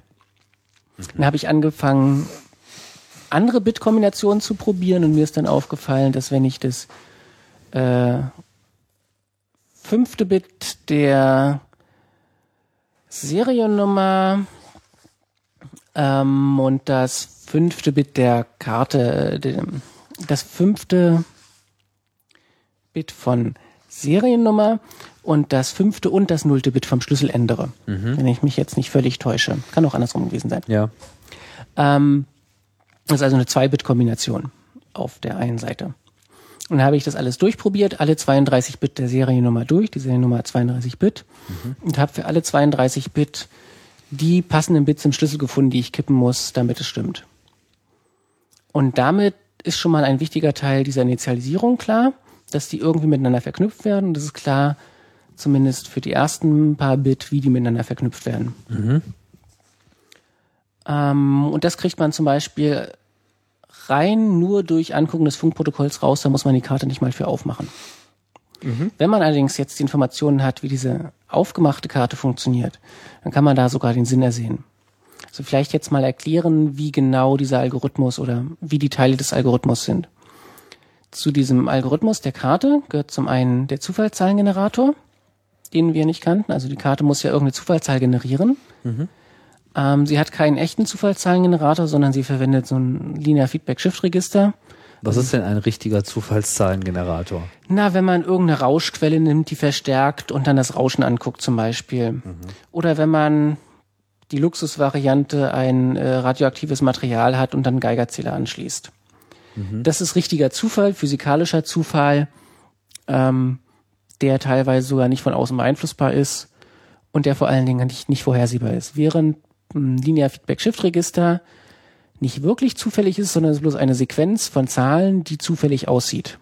Mhm. Ist immer die gleiche Sequenz. Mhm. Und noch dazu fängt diese Karte immer an der gleichen Stelle in der Sequenz an. Mhm. Und schiebt diese, dieses Shift-Register immer mit dem gleichen Takt weiter. Wie häufig? Ähm, mit 1, äh, 106 Kilobit, also 106 Kilohertz. Also am laufenden Meter. Aber immer erst nachdem immer erst ein Lesegerät sich an ist gewandelt hat, weil es hat ja sonst keinen Strom. Genau, immer erst, wenn sie Strom hat. Das heißt, man kann sozusagen sagen, immer wenn man die Karten anspricht und sagt, hier, hallo, ich möchte mit dir reden, dass ab dem Moment eigentlich immer alles gleich läuft. Genau, wenn man immer zur gleichen Zeit nach dem Einschalten des Lesegeräts äh, mit der Karte redet, dann kriegt man immer die gleiche Zufallszahl. Also es ist in dem Sinne keine zufällige Zahl, sondern es ist zu jedem Zeitpunkt eigentlich immer dieselbe Zahl. Es ist nur zufällig, zu welchem Zeitpunkt man mit ihr spricht dann. Genau. Mhm. Ähm, das ist mir auch am Anfang auf den Fuß gefallen, als ich also mir diese Karten mit der Karte geredet habe und die Kommunikation angesehen habe und äh, mehrmals die gleiche Zufallszahl gekriegt habe rein durch meinen Versuchsaufbau. Also ich habe das Lesegerät immer eingeschaltet und das Lesegerät versucht sofort nach dem Einschalten zu authentisieren. Und das ist ungefähr immer zur gleichen Zeit und mehrfach die gleiche Zufallszahl. Das heißt, immer wenn du die Zeit verändert hast, hat sich der Wert verändert, aber dieselbe Änderung hat auch immer dieselbe Zahl wiedergebracht. Genau, so ungefähr. Also es ist nicht, nicht vollständig äh, deterministisch, es wackelt schon noch so ein bisschen. Klar. Aber weitestgehend sowas wie, ich glaube, 12 von 27 Versuchen waren identisch. Okay. Ähm, ich dachte zuerst, ich hätte einen Fehler im Versuchsaufbau, ich hätte irgendwie mehrfach die gleichen Messdaten kopiert oder so, aber es war tatsächlich ein Fehler in der Karte. Mhm. Das ist zum Beispiel schon mal ein Angriff. Inwiefern? Ähm, na, wenn man das Lesegerät ist, die Zufallszahl des Lesegeräts, wenn der Angreifer das Lesegerät ist, kann er ja kontrollieren. Mhm. Und dadurch, dass er die Zeit kontrolliert, kann er auch die Zeit des Les äh, der Karte kontrollieren. Und das bedeutet, er kann zum Beispiel eine Transaktion mit einem echten Lesegerät aufzeichnen mhm. und anschließend wieder abspielen mit genau dem gleichen Timing. Eine ah. Replay-Attacke, eine klassische. Ah ja, okay. Das heißt, man sagt einfach dasselbe in derselben Zeit. Genau. Normalerweise wäre, wenn es eine echte Zufallszahl ist, wäre das verhindert. Es würde halt jedes Mal anders verschlüsselt. Aber dadurch, dass man die Zufallszahl kontrollieren kann, kann man dieses Replaying machen und dann zum Beispiel, wenn die Transaktion sowas wie Lade 5 Euro auf ist, die immer wieder abspielen, die Karte beliebig hoch aufladen. Das heißt, zu diesem Zeitpunkt wusstet ihr auch schon, da ist irgendwas im Busch. Also das Ding ist auf jeden Fall nicht koscher. Genau. Das zum Kongress hatten wir halt die Initialisierung noch nicht vollständig, aber das hatten wir schon, konnten es präsentieren. Ähm, durch diese Verknüpfung, die ich vorhin erwähnt habe, geben sich auch noch andere, etwas esoterischere Angriffe, die ich vorgestellt habe, die jetzt eher langweilig sind, weil wir viel bessere haben. Was ist denn ähm, ein esoterischer Angriff? Na, man könnte, wenn man zum Beispiel einen Kartenemulator hat, mit dem man eine falsche UID vorgaukelt, ähm, auf der anderen Karte den Schlüssel so ändern, dass trotz der falschen UID die Authentisierung noch klappt. Damit könnte man zum Beispiel Privilege Escalation machen. Also wenn ich eine Karte habe, selber, zum Beispiel eine Zutrittskarte, von der ich den Schlüssel kenne, das ist das Problem und jemand anders eine Karte hat vom gleichen Zutrittskontrollsystem mit dem gleichen Schlüssel, dann kann ich dessen UID vortäuschen. Mhm. Und wenn der andere Rechte hat, also mehr Rechte, dann kriege ich die auch. Das verstehe ich aber jetzt nicht. Warum, warum kannst du das vortäuschen? Nur dadurch, dass, dass, dass das ich Timing weiß, in der Nee, das, das geht durch die Verknüpfung. Dadurch, dass ich weiß, wie ich den Schlüssel ändern muss. Ah, wie, so, ah, wie, der, wie der Schlüssel sich tatsächlich auf äh, wieder verknüpft wird mit der Seriennummer. Das heißt, wenn genau. du die Seriennummer kennst, wenn du ich kennst deinen eigenen Schlüssel. beiden Seriennummer einen der Schlüssel kenne, dann weiß ich, wie ich den anderen Schlüssel ausrechnen muss, sodass ah, es trotzdem ja. stimmt. Verstehe. Ähm, das ist aber eher umständlich auszuführen und man auch, kennt ja auch normalerweise von seiner Karte auch genau. nicht den Schlüssel. Also den, den, müsste man ja dann auch erstmal, man ist ja nicht seine genau. Karte, man hat die ja nur. Also es gibt Systeme, wo halt zum Beispiel, wie ich sagte, es gibt ja zwei verschiedene Schlüssel, wo man den Leseschlüssel einfach öffentlich macht. Mhm. Und wenn Sie nur einen Leseschlüssel verwenden, dann kann man den benutzen. Mhm. Ähm, aber es ist halt tatsächlich so, wenn ich den Schlüssel kenne, kann ich meistens sogar bessere Angriffe ausführen. Okay, aber es ist schon, schon sehr leicht nachvollziehbar, dass eigentlich dieser Algorithmus der, also die gesamte Funktionalität dieser äh, Karte hohen kryptografischen Standards eigentlich nicht standhält. Das war ja jetzt nur der Zufallszahlengenerator. Na, aber das spielt ja schon mal eine große Rolle, oder nicht? Ja, aber sie haben auch Karten mit besserem Zufallszahlengenerator. Okay, aber bei dieser Karte ist es nun mal so, dass der Zufallsgenerator genau. eben sehr nachvollziehbar ist gleiches Timing, immer die, das, also mehr oder weniger gleiche Ergebnis. Also wenn man jetzt noch genauer timet, dann wird man wahrscheinlich auch noch häufiger nachvollziehbare Ergebnisse haben und ein Zufallszahlengenerator, der in seiner, Genera in, seinem, in seiner Generierung von Zahlen nachvollziehbar ist, ist nicht mehr zufällig und von mhm. daher erfüllt er sozusagen da seinen Zweck zur das Sicherheitsverstärkung nicht mehr. Funktioniert jetzt natürlich nur, wenn man eine Aufzeichnung genauso wie sie ist abspielen will. Mhm. Nur haben sie noch mehr Probleme. Zum Beispiel haben sie. Ja, was heißt denn nur? Aber das ist doch nun wirklich schon, schon ziemlich haarsträubend, weil wenn ich jetzt so ein mobiles Lesegerät habe und ich stehe irgendwo daneben, während irgendjemand sich Zugang verschafft. Das heißt, ich brauche ja nur irgendjemand begleiten. Nicht? Also habe jetzt irgendwie Gebäude X, so bin halt jetzt mit der autorisierten Person unterwegs, habe meinen Lauscher äh, dabei, stehe so direkt daneben. Das ist ein Angriff auf die Karte. Ähm, es ist kein Angriff auf das Lesegerät, weil das Lesegerät eine andere Zufallszahl erzeugt. Also das Lesegerät hat zwar genauso ein Problem, dass sie immer wieder die gleichen Zufallszahlen nach der gleichen Zeit erzeugen, aber da ist die Periode sehr viel länger und man kann sie als Angreifer nicht kontrollieren. Hm. Ja, aber ich kann auch die Kommunikation aufzeichnen und dann einfach abspielen. Ja, aber nicht, wenn ich die Karte so tun will, als wäre ich eine Karte. Weil es dann auf die Lesegerätezufallszahl ankommt. Ah, okay, verstehe. Ich kann halt nur meine eigene Karte oder eine Karte eines anderen angreifen mit einer Transaktion, die ich bisher aufgezeichnet habe. Mhm. Das ist halt genau relevant bei so Mensa-Kartenanwendungen oder so. Na gut, aber das ist alles esoterisch, hast du gesagt. Eigentlich wolltet ihr ja dem. Das ist nicht esoterisch. Ähm, also das war jetzt kein esoterischer Angriff. Der ist in der Tat relevant und der wird noch besser. Ähm, Sie haben, also wie gesagt, ich könnte nur die Aufzeichnung unverändert abspielen. Theoretisch. Praktisch ist es aber so, dass Sie einen Fehler gemacht haben. Sie haben die übertragenen Daten nicht gegen Veränderungen geschützt. Wenn ich ein Bit im verschlüsselten Strom kippe, dann kippt das Bit natürlich auch im entschlüsselten Strom. Mhm. Wenn ich jetzt also weiß oder gut rate, was da drin steht, weiß ich, welche Bits ich kippen muss, damit nachher was drin steht, was für mich besser ist. Wenn ich also weiß, da kommt jetzt eine Abbuchung von zwei Euro für die Mensa-Karte, mhm. dann kann ich diese zwei Euro in der Abbuchung auf zwei Cent ändern. On the fly. On the Luft. fly, genau. Entweder on the fly in der Luft muss ich mir also irgendwas bauen, was so dazwischen, was ich dazwischen hänge, so ein Man-in-the-Middle-Angriff. Das heißt, du gehst mit der Karte sozusagen gar nicht an das eigentliche Gerät, was mhm. abbucht, sondern du gehst mit deinem Gerät dazwischen und das äh, spricht auf der einen Seite mit der Karte, auf der anderen Seite mit dem Lesegerät genau. und hängt sich ein. Das ist das ist jetzt tatsächlich der On-the-Fly in the Man-in-the-Middle-Angriff. Der funktioniert natürlich genauso, wenn ich eine Transaktion einfach nur abspiele. Das ist jetzt beim Abbuchen nicht so relevant, eher beim Aufladen. Mhm kann ich also aus der 5 Euro Aufladentransaktion eine 50 Euro Aufladentransaktion machen. Ah, verstehe. Und ähm, auf diese Art kann ich auch, das ist ein Angriff von der niederländischen Gruppe, ähm, sie haben herausgefunden, dass ich erwähnte vorhin, diese Schlüssel werden ja auf der Karte gespeichert. Mhm. Und die sind gegen Auslesen geschützt. Das heißt, ich kann den Schlüssel nicht auslesen, sondern wenn ich den lesen will, kommt da einfach Nullen zurück an der Stelle. Die Nullen sind jetzt aber verschlüsselt. Ähm, ich kenne jetzt also den Klartext an dieser Stelle null und krieg das Verschlüsselte raus, also im Wesentlichen den Schlüsselstrom. Das habe ich nicht ganz verstanden. Also du adressierst jetzt diesen Sektor, wo die Keys drin gespeichert sind. Du sagst also ich nehme, Karte, mir ein, Hallo. ich nehme mir ein Lesekommando, also ich gehe an ein, irgendein Gerät und lasse das von der Karte lesen und zeichne das auf, was es tut. Mhm. Dann habe ich ein Lesekommando. Das liest irgendeinen Sektor und irgendeinen Block da drin. Mhm. Dann verändere ich das ähm, Lesekommando, bevor ich es wieder abspiele, so dass ich den Sekt, den Block lese, wo die Schlüssel gespeichert sind. Kann ich machen, dann kriege ich den Block mit den Schlüsseln, allerdings verschlüsselt. Mhm. Jetzt steht aber an der Stelle, wo die ähm, Schlüssel stehen sollten, stehen Nullen drin. Das ist also der reine Schlüsselstrom. Mhm. Wenn ich jetzt gleichzeitig noch einen anderen Block lese, aus dem gleichen Sektor mit der gleichen Zufallszahl, und das dann XOR verknüpfe, dann kriege ich den Klartext, der an dieser Stelle in dem Block steht. Weil du die direkt miteinander vergleichen kannst. Ja. Also es ist jedes Mal der gleiche Schlüsselstrom.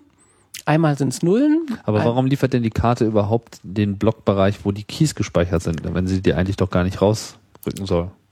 Ja, es liefert halt die, die Keys werden halt nicht rausgerückt, sondern an der Stelle stehen Nullen, aber der Block wird gelesen in dem Block stehen nämlich nicht nur die beiden Schlüssel, sondern auch die Zutrittsberechtigung zum Beispiel. Die will man ja lesen können. Und man liest Nullen. Ich habe das jetzt noch nicht verstanden. Wenn man versucht, die Schlüssel zu lesen, stehen an der Stelle, wo die Schlüssel stehen, Nullen. Das heißt, das, das ersetzt die Karte oder was? Genau. Aber warum lässt sie denn dann überhaupt diesen Zugriff auf diesen Block zu? Weil in dem Block noch andere Sachen stehen.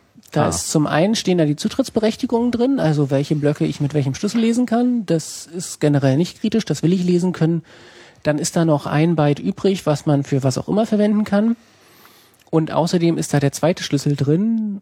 Und wenn ich den zweiten Schlüssel nicht verwenden möchte, dann kann ich da auch Daten reinspeichern. Ah, weil da ist generell wenig Platz und man muss ja auch alles irgendwie hm. wieder verwenden können. Genau. Und dann kriege ich halt ein Stückchen Schlüsselstrom, wenn ich diesen Sektor, diesen Block lese, den ich auf einem anderen Block verwenden kann. Aber der Key wird dann sozusagen vor der Karte nicht wirklich ausgelesen, sondern auf Null gesetzt. Genau. Und wie kann man da jetzt den Key äh, draus den generieren? Den Key nicht, den Schlüsselstrom. Den generierten Schlüsselstrom. Also das, womit das verschlüsselt ist. Also es sind Nullen verschlüsselt. Mhm. Wenn ich weiß, wie Nullen verschlüsselt werden, kann ich alles andere fair oder entschlüsseln. Ah, verstehe. Weil du weißt, dass es, ach so, okay, das ist diese Plaintext-Geschichte, wenn man sozusagen weiß, was verschlüsselt wird, dann kann mhm. man sich das Verschlüsselte anschauen und Rückschlüsse äh, auf auch alles andere sozusagen zurückführen. Genau. Wie auch hier so diese ganzen ähm, äh, Distributed Net äh, Geschichten und so weiter liefen doch auch, glaube ich, immer mit solchen Plaintext Sachen, oder? Ja, das ist noch ein bisschen anders bei. Ähm, Okay, da, da will ich jetzt gar nicht einsteigen, aber grundsätzlich ist es so, wenn man halt schon vorher weiß, was da gelesen wird und in dem Fall weiß man, da wird eine Null gelesen, dann kann man. Also, wie gesagt, machen. Stromverschlüsselung funktioniert so, dass ich den Plaintext nehme und den mit dem Schlüsselstrom XORe. Und das ist der Geheimtext. Dann habe ich was Verschlüsseltes. Dann habe ich was Verschlüsselt. Wenn ich das Verschlüsselte mit dem Schlüsselstrom XORe, habe ich den Plaintext. Hin und her. Wenn ich jetzt zwei verschlüsselte Texte habe, die mit dem gleichen Schlüsselstrom verXORt sind, die miteinander verXORe, dann kriege ich, dann fällt halt der Schlüsselstrom raus, dann kriege ich die beiden Plaintexte miteinander verXORt. Wenn der eine Plaintext Nullen sind, dann, oder was Bekanntes ist, dann weiß ich halt, also dann kriege ich halt direkt die entschlüsselten Daten. Ah, okay. Ähm, das funktioniert halt für die ersten sechs Bytes und gegebenenfalls für die letzten sechs Bytes. Und das, was heißt das, dass ihr jetzt in der Lage wart, einfach den Schlüssel auszulesen? Nein. Das heißt, dass man beliebige Daten lesen kann von der Karte. Ah. Und gegebenenfalls schreiben. Also man kriegt dann immer so stückchenweise Schlüsselstrom und kann gegebenenfalls auch was Also okay, den Schlüssel rückt er nicht raus, aber dadurch, dadurch, dass er das ausnullt, weiß man sozusagen, wie der Schlüsselstrom ist und kann dadurch eigentlich alle Daten auslesen. Genau, dann brauche ich den Schlüssel nicht, kann den Schlüsselstrom einfach erzeugen, ohne den Schlüssel zu kennen. Grundsätzlich geht das jetzt mit jeder Karte. Das geht wieder nur mit den MyFair Classic Karten, wo der ja, ja, also mit, mit jeder MyFair Classic Karte. Wo der Zufallszahlengenerator ne? kaputt ist, also wo halt kein Zufallszahlengenerator drin ist. Ja. Sobald man anfängt, da einen ordentlichen Zufallszahlengenerator einzubauen, fällt das alles wieder flach. Okay, weil ich wollte nur mal so ein bisschen äh, Roundup machen. Jetzt haben wir irgendwie viel Zahlen hin und her geschoben. Äh, also wir haben Mifare, große Familie, es gibt diese einen Typ Classic, so. Da ist der Algorithmus irgendwie geheim. Jetzt habt ihr das Teil irgendwie aufgesägt, euch genau angeschaut. Ihr wisst in etwa, wie der Kryptoalgorithmus funktioniert. Den wir noch gar nicht besprochen haben. Den wir noch gar nicht besprochen haben, aber da kommen wir äh, noch drauf. Auf jeden Fall, das war so das Ziel, aber dann musste man auch noch wissen, wie sich das Ganze initialisiert. Das habt ihr alles herausgefunden und schon dabei sind verschiedene äh, Schwächen aufgetreten, unter anderem der Zufallszahlengenerator, der keiner ist. Und das ist jetzt sozusagen die die zweite Lücke, diese Sache mit dem genullten Bereich. Genau, das ist äh, das das kommt sogar von den Niederländern, also die niederländische Forschungsgruppe hat da ein Paper veröffentlicht. Die haben wir noch gar nicht erwähnt. Aber bisher war es ja nur ihr irgendwie bösen Hacker äh, sitzt genau, im lasst uns und, mal, und, und, und hackt so ein bisschen. Lasst so. uns mal die Zeitlinie mehr durchgehen. Das war jetzt Kongress. Kongress haben wir veröffentlicht, wie der Algorithmus so ungefähr aussieht. Also Kongress für den äh, ungebildeten 28. Dezember war das genauer gesagt. 2007. 2007, ja. Du weißt, Chaos Radio Express wird auch noch in 1500 Jahren gehört. Da muss man dann ab und zu mal äh, das Jahr auch erwähnen. Genau. Dann ging das nämlich, könnte, kann man vielleicht. Das heißt, das war Big News eigentlich. Ähm, auf dem Kongress erstmal nicht. Es war, es war ein sehr schöner Vortrag, es war ein sehr schöner Zeitslot um 23 Uhr im hinterletzten Saal. Der Saal war trotzdem gefüllt mit sehr vielen Leuten, die wussten, worum es geht. Es war sehr angenehm zu sehen, wenn man ins Publikum guckt, ein wissendes äh, Gesicht anstatt irgendwelche Fragen mhm. den Sachen. Es ist ähm, ja nicht groß angekündigt worden, dass ihr da irgendwie was ähm, äh, Besonderes. Ja, das war durchaus zeigt. auch Absicht, dass wir es erst in letzter Minute in, ins Programm aufgenommen haben. Ähm, dadurch hat halt der Hersteller zum Beispiel nichts davon mitgekriegt und konnte nicht irgendwie mit irgendwelchen rechtlichen, hast du nicht gesehen, kommen. Mhm. Der hat es auch erst zwei Tage später oder so mitgekriegt. Aber mitbekommen haben sie es dann. Mitbekommen haben sie es dann. Ähm, denn bei. Habt ihr das dann mitbekommen, dass die das mitbekommen haben? Mm. ähm, direkt gab es erst sehr spät Kontakt. Wir haben vor allen Dingen mitbekommen, dass wir plötzlich in den Niederlanden in der Presse ganz groß waren. Da war dann relativ klar, dass der Hersteller das auch gelesen haben wird, okay. weil er da auch zitiert wurde. Ähm, das war nämlich rein zufällig so, dass unser Herold beim Kongress ein Niederländer war. Ein also Niederländer. Herold ist derjenige, der die Veranstaltungen ansagt. Genau, unser Ansager war ein niederländischer Blogger, ähm, der am 2. Januar einen Blog-Eintrag dazu geschrieben hat hat so nebenbei erwähnt, dass das auch in der OW Chipcard zum Einsatz kommt. OW Chipcard ist was? Ist dieses niederländische Großprojekt für ah, okay. öffentlicher Personennahverkehr. Mhm. Und ähm, das trückelte dann so ungefähr durch und am 8. Januar kam dann ein Artikel ähm, in den Printmedien, also es war im Wesentlichen Niederlanden auf der Titelseite der meisten Tageszeitungen. Eine Woche hat es gedauert, nachdem es jemand geblockt hat, sozusagen. Genau. Und dann Interessant dann äh, ging das los. Das war dann auch allen irgendwie sofort klar, was was. Das war dann plötzlich allen klar. Was hat, er, was hat er denn geblockt? Also was war denn seine Interpretation des Vortrages? Ähm, na, da ging es halt im Wesentlichen darum, was wir gesagt haben. Also und was wir gemacht haben. Ähm, diese Beziehung zur OW Chipcard hat er noch nicht direkt so gesehen als was Großes. Das passierte dann halt so rein zufällig, dass das plötzlich in den Printmedien groß rauskam. Zufällig. Also andere Blogger, nehme ich mal an, haben das dann aufgegriffen und ihre Schlüsse gezogen. Ähm, ich habe keine anderen Blog-Einträge in der Zwischenzeit gefunden. Das ging halt tatsächlich erst am 8. Januar los. Hm.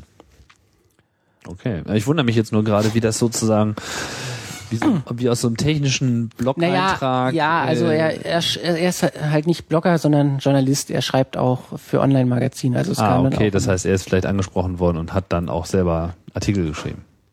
Genau, im Wesentlichen das, was er im Blog-Eintrag geschrieben hatte. Ah, okay. Gut. Also. Und dann ging's halt nieder. Und dann, dann war irgendwie, dann waren die Deiche unten, dann war irgendwie Hölle los. Hölle los. Fernsehen rief plötzlich morgens bei mir an. Das ist auch das erste Mal, dass mir das passiert ist. Welches Fernsehen? Das holländische oder das holländische, deutsche? RTL 4 News. Mhm. Und er hat gesagt, ähm, was habt ihr gemacht? So ähnlich. Ähm, Seid ihr denn wahnsinnig? Das heißt, die haben jetzt sozusagen, da hat jetzt tatsächlich jemand begriffen, dass im Prinzip die Sicherheit der Karte, auf der das gesamte riesen Großbaustellenprojekt äh, Hollands für die, ja, für das Abonnement aller des gesamten Transports sozusagen basiert, dass das im Eimer ist. Dass also das zumindest schon mal offensichtlich Angeblich ist. Angeblich im Eimer ist damals noch. Aber ich meine, was, was war, war denn eure Feststellung? Eure Feststellung war noch, wir haben es irgendwie aufgesägt und wir haben festgestellt, es gibt jetzt diese Macke und es gibt diese Macke. Also das eine haben wir erwähnt, Zufallszahlengenerator, lalala, ist alles irgendwie labil. Man und kann sonst sich verschiedene haben wir halt Szenarien nur erwähnt, vorstellen. Dass zum einen wir den Algorithmus kennen, das Man heißt, kann alle Daten auslesen. Das war damals noch nicht, das kam erst später. Ach, das kam erst später noch. Ja, aber was wir auf jeden Fall erwähnt haben, zum einen, dass wir den Algorithmus kennen, zumindest weitestgehend, und nicht mehr viel fehlt. Das heißt, wir können demnächst Brute Force Angriffe, also alles durchprobieren, in schnell machen. Ihr wart euch da auch schon so sicher, dass, dass der Algorithmus stimmte, so wie ihr ihn. Ja, das, was wir, habt. Ähm, Konntet ihr das schon überprüfen? Wie gesagt, diese An Experimente mit dem Funkprotokoll, die stimmten sehr schön überein mit dem, was wir aus der Hardware reverse engineert haben. Mhm. Ähm, also wir wussten halt, wie der Algorithmus grundsätzlich funktioniert. Wir wissen, dass wir in nicht allzu langer Zeit alles haben und dann Brute Force Angriffe in schnell durchführen können. Was fehlte euch denn dann noch? Ich meine, die Initialisierung, wie gesagt. Also wie dieser Ablauf genau ist, was wann da reinkommt. Aber da wart ihr doch noch da jetzt schon relativ weit, wenn ich das richtig verstanden habe. Ja. Und ähm, wir haben gesagt, dass diese Bausteine, die dort drin sind, die Filterfunktion zum Beispiel, das sieht alles nicht so stark aus ohne noch genau darauf einzugehen, das kam dann erst später, dass aber dem Bauchgefühl zufolge. Was meinst du denn jetzt mit Filtern? Was, äh, was vielleicht Filter? jetzt nochmal drauf eingehen, wie, die Fun wie der Algorithmus funktioniert. Ja. Also es gibt ein Shift-Register, das heißt so 48 Bit, die man durchschieben kann, also immer von einem ins nächste. Und ähm, unten drunter sind Feedback-Tabs, nennt sich das, wo also verschiedene Bits aus diesem Shift-Register miteinander verXORt werden. Und das wird dann das neue erste Bit, wenn man es durchgeschoben hat. Mhm. Das ist zum einen das Shift-Register, wie das aktualisiert wird und durchgeschoben wird. Wenn man das immer weiterschiebt, kommt halt immer ein anderer Zustand rein. Mhm. Und das wird aber noch nicht direkt zur Verschlüsselung benutzt, sondern ist bloß der Zustand. Und aus diesem Shift-Register gibt es dann nochmal Abzweigungen von verschiedenen Bits, die in eine Filterfunktion geleitet werden. Das ist einfach bloß eine komplizierte boolsche Funktion, so XOR nennt, hast du nicht gesehen, mhm. Die sehr viele Bits aus diesem Zustand nimmt, miteinander verwurstelt und dann genau ein Bit Schlüsselstrom rauswirft. Okay, also das ist jetzt der ganze Aufwand, der sozusagen erstmal für das permanente Erzeugen des Schlüssels Schlüsselstroms, des Schlüsselstroms äh, verwendet wird. Genau. Also womit dann die Daten geändert werden, damit sie verschlüsselt sind. Genau. Und da fällt einem halt erstmal auf, dass dieses Aktualisieren des äh, Zustands, also durch diese XOR Filter-Tabs, äh, durch diese XOR-Tabs, ohne irgendwelche Nichtlinearität dazwischen nicht stark ist. Das weiß man schon, dass man also zum Beispiel, wenn man den Zustand an einer Zeit, Stelle in der Zeit kennt, kann man beliebig vor- und zurückrechnen. Wenn man halt vorwärts rechnen ist gut, rechnet man das einfach durch und schiebt es wieder rein und rückrechnen geht genauso. Mhm. Ähm, das ist also zum Beispiel schon mal schlecht, das ist kein gutes Design. Mhm. Denn wenn man zu einem beliebigen Zeitpunkt durch welche Schwäche auch immer den Zustand kennt, kann man halt alles davor und dahinter entschlüsseln. Ah ja, okay. Das heißt, man kann nicht nur ab jetzt mithören, sondern in dem Moment, wo man einmal irgendwo hat mithören können, kann man auch alles andere wieder zurück genau. äh, verfolgen. da es ja Funk ist, kann man es relativ leicht mitschneiden. Und das andere Problem ist halt die Generierung des Schlüsselstroms, diese Filterfunktion ist auch nicht besonders stark. Also sah nicht besonders stark aus und hat sich dann auch bewahrheitet, dass da auch noch Schwächen rausfallen.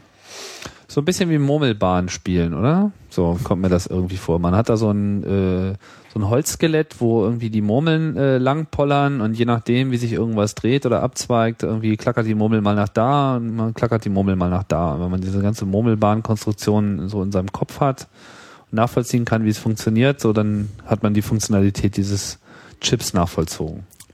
Ja. Und wie bei einer Murmelbahn, wenn sie erstmal links ist, ist es sehr unwahrscheinlich, dass sie beim ganz rechten rausfällt. Mhm. So ist ein ähnliches Problem mit der Filterfunktion. Das heißt, ihr konntet strukturelle Schwächen schon äh, festmachen, obwohl ihr die vollständige Funktionalität die des Algorithmus noch vollständige nicht Funktionalität hattet. hatten wir an der Stelle schon, aber noch nicht die Initialisierung, also wie es erstmalig da ja, okay, also das meine ich ja, also sozusagen was noch fehlt, es, es fehlten einfach noch Komponenten, das heißt, ihr konntet noch nicht die vollständige Funktionalität nachvollziehen, aber ihr hattet den Algorithmus immerhin schon. Genau, und sieht nicht stark aus, das haben wir im Dezember gesagt, mhm. dass ähm, jetzt anfangen, äh, über alternativen Systeme nachzudenken und auf andere Systeme zu migrieren, das fällt demnächst vollständig auseinander. Also es war sozusagen eure explizite Warnung in dem Vortrag, so Leute, wenn ihr mit MyFair Classic heute was gebaut habt, dann baut's doch mal ganz schnell wieder ab. Genau. Mhm. Start migrating now. Das kam dann auch in diesem Blog-Eintrag vor, nehme ich mir. Äh, ja, so ungefähr. Naja, dann ging das halt in den Niederlanden los. Das war so ungefähr zwei Wochen lang das Top-Thema, weil das ist ja wie bei uns, ähnlich wie mit der Maut, wenn da mal wieder was Tolles passiert. Was wollte denn das Fernsehen von dir wissen? Ach, ach nur diese allgemeine Geschichte, wie ich sagte, so wie lange das gedauert hat und so. Ähm, sie haben wohl den Tag über mehrere äh, mehrere kurze Beiträge dazu gesendet. Es war sehr lustig, weil ich dann halt da in dem Büro saß und einfach nur im Augenwinkel das laufende Programm sah und dachte, hm, den Typ mit den roten Haaren kenne ich doch. Wir hatten Ausschnitte aus dem Kongress da reingeschnitten. Mhm. Ähm, dann gab's halt noch Gegenbemerkungen von dem Betreiber von dem System, Translink Systems, dass es ja alles gar nicht so schlimm sei und da gibt's ja noch viel mehr und das Übliche. Mhm. Alles ganz sicher. Wir haben ja auch Experten dran gesetzt. Und ähm, Sie werden jetzt doch mal TNO beauftragen. Das ist im Wesentlichen die niederländische Variante der Physikalisch-Technischen Bundesanstalt. Mhm. Sie werden auch jetzt mal TNO beauftragen, um zu bestätigen, also zu bestätigen, dass das jetzt auch immer noch sicher ist. Es ist wie, wenn man immer eine Expertise beauftragt, muss man immer schon das Ergebnis mitliefern, sonst bringt das ja nichts. Mhm. Kommt ja sonst was bei raus. okay, also TNO ist dann sozusagen der offizielle Murmelbahnbeauftragte äh, in Holland. Genau. Haben die sich das dann irgendwann mal angeschaut? Ja, ja, die haben halt, die kennen den Algorithmus zum einen selber nicht, die wissen auch nicht, sie wissen nur das, was wir im Vortrag gesagt haben und haben immerhin sehr schön gelobt, dass äh, also das, was in unserem Vortrag äh, war, plausibel klingt und äh, wahrscheinlich stimmen wird und dass sie, ich glaube, sie haben irgendeine Zahl von uns hochgerechnet, schätzen, dass man eine Maschine, die das in zwei Stunden knackt, für 9000 Dollar bauen könne. Mhm. Und ähm, dass sie empfehlen, doch über die nächsten zwei Jahre an einer Migrationslösung zu arbeiten, so dass man in zwei Jahren dann bereit ist zu migrieren. Das ist äh, schon ein relativ vernichtendes Urteil, würde ich meinen. Ja, aber es reicht bei weitem nicht. Also diese 9000 Dollar sind halt auch nur auf den Erkenntnissen beruhend, die wir auf dem Kongress gezeigt haben, dass wir einen Algorithmus kennen und man was, was, machen kann. Was, was reicht nicht? Das Urteil reicht nicht, die, das Geld reicht nicht. Was meinst du? Ähm, na, es müsste noch wesentlich vernichtender sein. Ach so, das Urteil hätte vernichtender ausfallen müssen. Ja. ja okay, klingt aber schon recht vernichtend für, für meine. Na gut. Und dieser Dollar. Migrationshorizont von zwei Jahren ist wahrscheinlich auch zu hoch angesetzt. Okay, ihr wart eher bei zwei Monaten. Na, nicht ganz so lang, aber ein halbes, äh, naja, also so schnell wie möglich. Okay. Nicht Zeit lassen. Ähm, parallel lief dann wohl auch bei allen möglichen anderen, also von Siemens haben wir gehört, die haben dann wohl auch sehr viele Rückfragen gekriegt für ihre Zutrittskontrollsysteme. Ähm, bei NXP liefen sie auch hoch. Ähm, in den Niederlanden war das halt zwei Wochen. Äh, in der zweiten Woche am, ich glaube, 14. Januar nochmal so ein bisschen Feuer aufs, äh, äh, nochmal ein bisschen Brennstoff auf Feuer gegeben.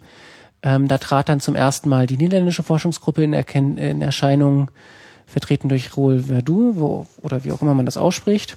Äh, Roel hat ähm, eine Hardware vorgestellt, die er Ghost nennt, mit der er MyFair Ultralight-Karten klonen kann. Das heißt, diese, diese Gruppe, das ist, die sind jetzt von wo? Von der Universität? Von der Radboud-Universität Nijmegen. Mhm. Und die haben sich jetzt aufgrund, die waren sowieso schon da in dem die Bereich waren, am Forschen? Also wie wir später erfahren haben, haben die sich schon mal mit MyFair beschäftigt, sind aber zu nichts weitergekommen. Mhm. Ähm, aber als da und haben erstmal ad acta gelegt, aber als dann unsere Ergebnisse veröffentlicht wurden, zumindest die Teile, die wir öffentlich gemacht haben, haben sich das dann angeguckt und haben dann daran gearbeitet, zum einen die Lücken, also die Lücken äh, auszufüllen, die wir. Also vor allem diese Initialisierungsgeschichte. Ja, das haben wir halt nicht so öffentlich gesagt, dass uns die noch fehlte. Ach so. Äh, es ist halt Work in Progress. Ja, hat aber gesagt, es fehlt überhaupt irgendwas, aber was fehlt? Wir haben das dann demnächst, ja, okay. so in etwa. Work in Progress. Und ähm, die Sachen, die wir absichtlich nicht veröffentlicht haben, haben sie dann auch ausgefüllt im Verlauf einiger Zeit. Absichtlich, warum? Na, ja, wir wollen halt nicht jemandem sofort ein Werkzeug in die Hand geben, mit dem er diese Karten brechen kann und irgendwelche bösen Sachen tun kann, sondern erstmal nur genug, um zu zeigen, dass A, wir den Algorithmus kennen, B, es wahrscheinlich ist, dass andere den Algorithmus kennen, C, dass der Algorithmus schwach ist und D, dass äh, demnächst doch wahrscheinlich noch schwierige Sachen passieren werden. Mhm. Ähm, Und dann kamen die Holländer und haben einfach mal geforscht, weil die natürlich einen ganz anderen Incentive haben in Holland, wo alles äh, mit diesen Dingern schon verbaut ist und vor allem viele Zugangskontrollsysteme. Wurde denn in dem Prozess irgendwie klar, wer diese Zugangskontrollsysteme alle so verwendet? Ja, das war aber erst so ungefähr im März. Also im, im Januar haben sie erstmal vorgeführt, dass sie die Ultraleitkarten klonen können. Das mhm. war nicht besonders überraschend. Es war aber deswegen interessant, weil die Niederländer in diesem OV-Chipcard-System auch Ultraleitkarten einsetzen. Ah ja. Für die Einmal- oder Wegwerfkarten. Ah, das heißt, die hätte man sich sozusagen, Einmal-Tickets könnte man sich klonen. Genau, da gab es eine sehr schöne Einstellung in den Nachrichten, wo dann Rohl mit seinem ähm, Emulator mehrfach durchs Gate geht. So rein, raus, rein, raus, rein, raus, immer mit dem gleichen. Mhm. Das heißt, er hätte ja auch äh, jetzt bei der WM äh, ganz gut äh, wahrscheinlich ja reingehen können, mehrfach. War natürlich ein bisschen sinnlos, mehrfach ins Stadion zu gehen, aber er hätte, hätte im Prinzip viele Tickets ausstellen können. Genau. Okay. Naja, und dann ging es so ungefähr in den März. Da kamen dann die ersten kryptanalytischen Ergebnisse von uns oder von Carsten genauer gesagt. Der hat sich diese Filterfunktion angesehen und hat halt festgestellt, wie ich sagte, mit dieser Murmelbahn, wenn die Murmel erstmal ganz links ist, dann fällt sie wahrscheinlich nicht mehr rechts raus. Mhm. Ähm, es gibt da also so einen, so einen leichten Bias drin, der unter Umständen Rückschlüsse auf Teile des Zustands zulässt so dass man dann ungefähr 12 Bit des Zustands raten kann und dann muss man die nicht mehr per Brute Force ausprobieren, dann reduziert sich dieser Brute Force auf 12 Bit von 48. Genau. Muss also ein Viertel. Ja, muss man nur noch 36 Bit Das ist ja fast nichts mehr. Und das ist, genau, das kann man mal eben so machen. Mhm. Ähm, am gleichen Tag, am 10. März war das, am gleichen Tag hat NXP, also der Hersteller des Systems, einen neuen Chip-Typ vorgestellt. Wahrscheinlich nicht unerheblich durch uns beeinflusst und unsere Erkenntnisse. Also das wollten sie wahrscheinlich erst später rausbringen. Ähm, sie nennen das MyFair Plus. Mhm. Detail am Rande. Sie hatten schon mal einen MyFair Plus Chip, der was völlig anderes ist, aber mittlerweile vollständig von der Webseite verschwunden ist. Mhm. Jetzt also einen neuen MyFair Plus Chip vorgestellt, der was völlig anderes ist. Okay. Und dieser neue Chip soll zum einen AES können, um diesen schwachen kryptoren Algorithmus, diesen MyFair Classic Algorithmus abzulösen. Also AES ist ja so der Kryptostandard derzeit eigentlich. Genau. Ne? Mhm. Und äh, er hat außerdem, was wir sehr nett finden, zufällige UIDs. Also diese Seriennummer, die ich vorhin erwähnte, die kann man auch auf zufällig setzen, nur dass diese Karten nicht verfolgbar sind. Das heißt, Sie hatten eigentlich schon längere Zeit was in der Schublade und jetzt. Sie äh haben dran gearbeitet und wollten das wahrscheinlich so ungefähr erst Mitte des Jahres rausgeben. Aber haben halt am 10. März Pressemitteilung rausgegeben, dass sie jetzt MyFair Plus vorstellen. Das ist so ungefähr Ende dieses Jahres, also Ende 2008 zur Verfügung stehen wird, zumindest in Samples. Ähm, dieser Chip ist wahrscheinlich sicher, also das können wir natürlich nicht, nicht sagen, ohne ihn zu kennen. Zumindest der AES-Teil. Und er hat die Funktion unter anderem das Feature, dass man diesen alten MyFair Classic-Teil dauerhaft abschalten kann. Das mhm. ist halt genau zum Migrieren gedacht. Ah ja, verstehe. Man ersetzt die Karten nach für nach durch MyFair Plus. Und wenn dann genug Karten ausgegeben sind, macht, legt man, man um. Schalter um und dann ist der alte Algorithmus raus und mhm. man fährt nur noch das sichere AES. Mhm. Ähm, naja, das war so ungefähr März. Mitte März ist sehr viel passiert. Ähm, am 10. März, wie gesagt, dieses Paper von Carsten und die Vorstellung des neuen Algorithmus. Und dann am 12. März kamen dann die Niederländer mit ihrem großen Brüller raus. Ähm, dass sie mittlerweile einen funktionierenden Algorithmus entwickelt haben, der etwas anders funktioniert als unsere Sachen, die wir äh, gemacht haben. Sie haben nicht genau gesagt, was sie tun. Es ist nur so zwischen den Zeilen zu lesen, dass sie offensichtlich ähm, Antworten des Lesegeräts auswerten, wenn man als Karte, wenn man eine Karte emuliert, mit dem Lesegerät redet und dann das Protokoll abbricht. Dann kommt wohl noch was, so ein bisschen was aus dem Lesegerät rausgetröpfelt, was man auswerten kann, um den Schlüssel zu brechen. Mhm. Und dann kennen sie halt den Schlüssel und haben das mal vorgeführt an, ihr, an dem Zutrittskontrollsystem ihrer Universität und haben Karten kopiert. Also ähm, der An Algorith äh, Angriff funktioniert so, dass man mit einem Kartenemulator an die Tür geht, da ein bisschen rattern lässt, an, an äh, Anfragen und Antworten sammeln. Irgendwann hat man genug Daten, um den Schlüssel zu brechen. Geht man nach Hause, bricht den Schlüssel. Dann geht man zu irgendeinem, der so eine Karte hat, liest die Karte aus kennt man den Karteninhalt und kann das auf neue Karten kopieren. Das ist bei dem System tatsächlich so gewesen, dass man das auch. heißt, man liest die Karte aus? Also man, man äh, weiß dann von dem anderen, dann muss man, muss er auch erstmal den Schlüssel rausfinden. Nee, also man bricht den Schlüssel. Sie verwenden wahrscheinlich für alle Karten denselben Schlüssel. Ach so, okay, ein, okay, ein Schlüssel für alle, alles klar, hm, natürlich. Oder man liest vorher die UID der Karte aus und gibt sich dann als diese UID gegenüber dem Lesegerät aus, sodass das Lesegerät diesen Schlüssel verwendet mhm. und den dann brechen kann. Mhm. Okay, verstehe. Und dann haben sie halt den Schlüssel, lesen die Karte aus und kopieren das auf andere Karten. Mhm. Bei dem System dieser Universität funktioniert das offensichtlich tatsächlich, dass man das auf Standard-Blanko-Karten kopieren konnte. Also Standard Blanco MyFair. MyFair Classic, ja. Mhm. Und, und dann war man der. Und alles, was man machen musste, ist, dass man einmal in der Nähe dieser Karte ist. Einmal längere Zeit oder mittellange Zeit in der Nähe des Lesegeräts und dann längere oder kurze Zeit in der Nähe der Karte, ja. Kurze Zeit im Sinne von, man setzt sich in der Mensa mal kurz dazu. Ja, also Transaktionszeiten sind in der Regel von in der Gegend von 100 Millisekunden. 100 Millisekunden. Naja, das ja, kriegt man ja hin. Also genau. wenn man nur 100 Millisekunden lang neben jemand sitzt, dann ist man in der Lage, seine Identität äh, zu kopieren, um das mal. Für dieses Zutrittskontrollsystem. Für dieses Zutrittskontrollsystem, was ja an der Universität schon nicht ganz so unerheblich ist, weil ich schätze mal, da sind dann schon, wenn man sich neben die richtige Person 100 Millisekunden lang setzt, äh, doch einige interessante Bereiche der Universität dann erforschbar, die vorher äh, ganz gut versiegelt waren. Erforschbar, hast du schön gesagt. ähm, ja, das haben sie am 14. Äh, ähm, ähm, doch 12. haben sie das präsentiert, am 12. März 2008. Mhm. Ähm, zumindest der Öffentlichkeit, dem Innenministerium oder Inlandsgeheimdienst haben sie es am 7. schon gezeigt. Die sind dann so ein bisschen weißem Gesicht angelaufen, weil ihnen aufgefallen ist, dass sie das gleiche System im Innenministerium einsetzen. Das Innenministerium der Niederlande ja. verwendet MyFair Classic. Ja, tun wir ja auch. Wie das Innenministerium der Bundesrepublik Deutschland? Ähm, ich weiß nicht genau, aber für diesen neuen Truppendienstausweis ist unter anderem MyFair Classic drin. Also es gibt da verschiedene Varianten. Truppendienstausweis. Also wir reden mehr vom Verteidigungsministerium. Ja, Alles so ungefähr. Oder zählt Polizei jetzt auch schon zu Truppen? Sind wir schon das so ist weit? ja neuerdings alles integriert. also die Bundeswehr setzt es ein. Ähm, Sehe ich das richtig? Truppen aus. Wahrscheinlich teilweise. Hm.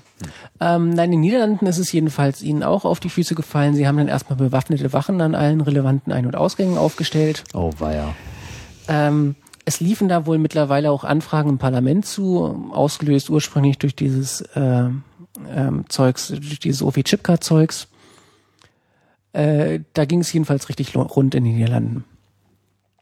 Oh Mann. Ähm, das war also dieser neue Angriff, von dem wir bis dahin auch noch nichts wussten. Da waren wir auch so ein bisschen überrascht. Vorher kannte ich von der niederländischen Gruppe nur diesen Angriff, den ich vorhin meinte, mit diesen Schlüsselauslesen, dann kommen Nullen raus. Das ist interessant, das ist äh, unerwartet, aber es ist halt nicht so toll im Vergleich. Also immer wenn der Chaos Computer Club sich äh, Berlin sich zusammensetzt und sich mal eine Technologie genauer anschaut, dann gibt es äh, in Holland gibt's immer Schlagzeilen. Ja, Erst ich die glaube, Wahlcomputer und jetzt auch noch das Zutrittssystem des Innenministeriums. Die haben wohl in der Tat kein besonders glückliches Händchen bei der Technologieauswahl. Offensichtlich sind sie schlecht beraten. Ja, ja. Also sie stürmen sich ja auch, muss man sagen, doch auch immer sehr viel schneller auch auf Technologie und setzen das irgendwie ein äh, als die technikfeindlichen Deutschen. Also da scheint so die Neophilie doch noch ein bisschen äh, ausgeprägter zu sein, nicht unbedingt immer zum Guten.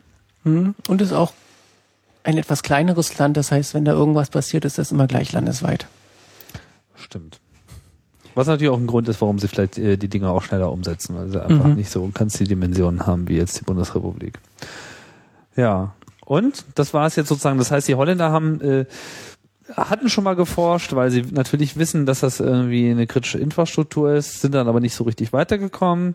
Dann habt ihr eure Ergebnisse äh, publiziert und irgendwie äh, bunte Bilder gezeigt von euren äh, nächtlichen Sessions mit äh, Aceton, Mikroskop und irgendwie Poliermaschine. Und dann hatten sie sozusagen den Incentive und neue Informationen, vor allem eben schon mal auch im Wesentlichen diesen Algorithmus und sind dann rangegangen, haben andere Schwachstellen äh, entdeckt, dass sie dann tatsächlich so weit brachte, dass sie on the fly Schlüssel herausfinden konnten. Das heißt, spätestens zu dem Zeitpunkt war MyFair Classic komplett tot. Genau. Ähm, na, noch nicht ganz. Dieser Angriff braucht halt noch so ein bisschen Vorbereitungszeit und ein bisschen Rechenzeit. Durch diese Interaktion mit dem Lesegerät mit vorher. Dem Interak Aber das ist ja an sich kein großes Problem, weil die Lesegeräte Naja, es kamen dann gleich die Hersteller rum. von Zutrittskontrollanlagen und haben dann so Gegenmaßnahmen angesprochen, wie zum Beispiel, dass das Lesegerät nach n erfolglosen Versuchen abschaltet Tja. Wie viel, wie, so wie viel Interaktion muss man denn mit dem Lesegerät so betreiben? Bin mir nicht sicher. Ich kenne Ihren Angriff, wie gesagt. Also kann sein, dass man da ein paar Minuten hat rumhängen müssen. Ja, ja, Minuten viele, sind es wahrscheinlich. Okay. Also es sah auf dem Video so aus. Sie haben ein Video bei YouTube hochgeladen. Ah ja, okay. Ähm, aber von uns, beziehungsweise genauer gesagt von Carsten und seinen Kollegen in Amerika kam dann in April, im April endlich der Todesstoß. Wir haben eine algebraische Attacke ausgeführt, also beschrieben. Ähm, was die, heißt das? Die, sind, die direkt den Schlüssel ausrechnet. Na, was man dabei tut, im Wesentlichen, man nimmt diesen Algorithmus, stellt ihn als großes Gleichungssystem dar, mhm. so großes Gleichungssystem. Mhm. Dieses Gleichungssystem wird dann in ein Erfüllbarkeitsproblem, Satisfiability-Problem überführt und dann wirft man das einem Standard-Set-Solver. Also das ist so Forschung, theoretische Informatik, so ein Standardwerkzeug, gibt es fertig. Wie heißt dieses Werkzeug? Set-Solver, also Satisfiability ist das Problem. Mhm. Äh, Minisat ist zum Beispiel das Tool, was sie wohl benutzt haben. Dem wirft man das dann zum Phrase vor und der rechnet dann ein bisschen daran rum und dann fällt äh, am Ende der Befriedigungslöser. Ja. Und dann fällt am Ende dabei der Schlüssel oder der Zustand raus. Also ein System, dem man sagt, hier ist der Algorithmus, la la la, jetzt sag doch mal, was sozusagen das Ergebnis sein müsste. Wenn, ja. Mhm. Also hier ist der Algorithmus, da sind so ein bisschen so ein paar Schlüsselstrombits, also man muss ihm die Schlüsselstrombits geben, so mhm. ungefähr 48 bis 50 Schlüsselstrombits brauchen sie. Und dann kann das System halt sagen, so muss der Zustand sein, damit diese Bits rausfallen. Wo kriegt man die Schlüsselstrombits her?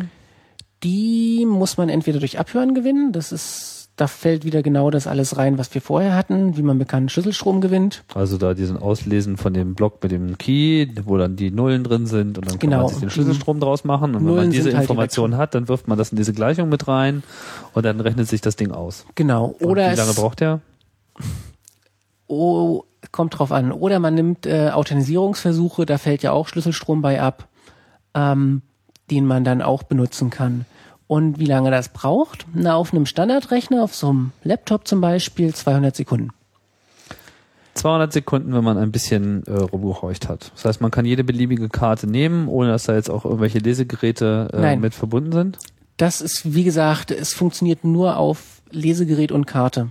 Also oder nur auf Lesegerät. Wir haben noch keinen Angriff, der nur gegen eine Karte funktioniert, weil die Karte, wie gesagt, nicht antwortet, wenn man was Falsches sagt. Ah, verstehe. Aber die Lesegeräte müssen ja sozusagen von sich aus aktiv werden. Das heißt, man muss nur in die Nähe eines Lesegeräts Das heißt, man kommen. nimmt einen, also der Angriff, so wie wir uns ihn vorstellen, ist, man nimmt, man geht zum ersten Mal gegen die Karte, die man angreifen will, liest die Seriennummer der Karte aus, programmiert diese Seriennummer in einen Kartenemulator, mit dem man dann an das Lesegerät geht.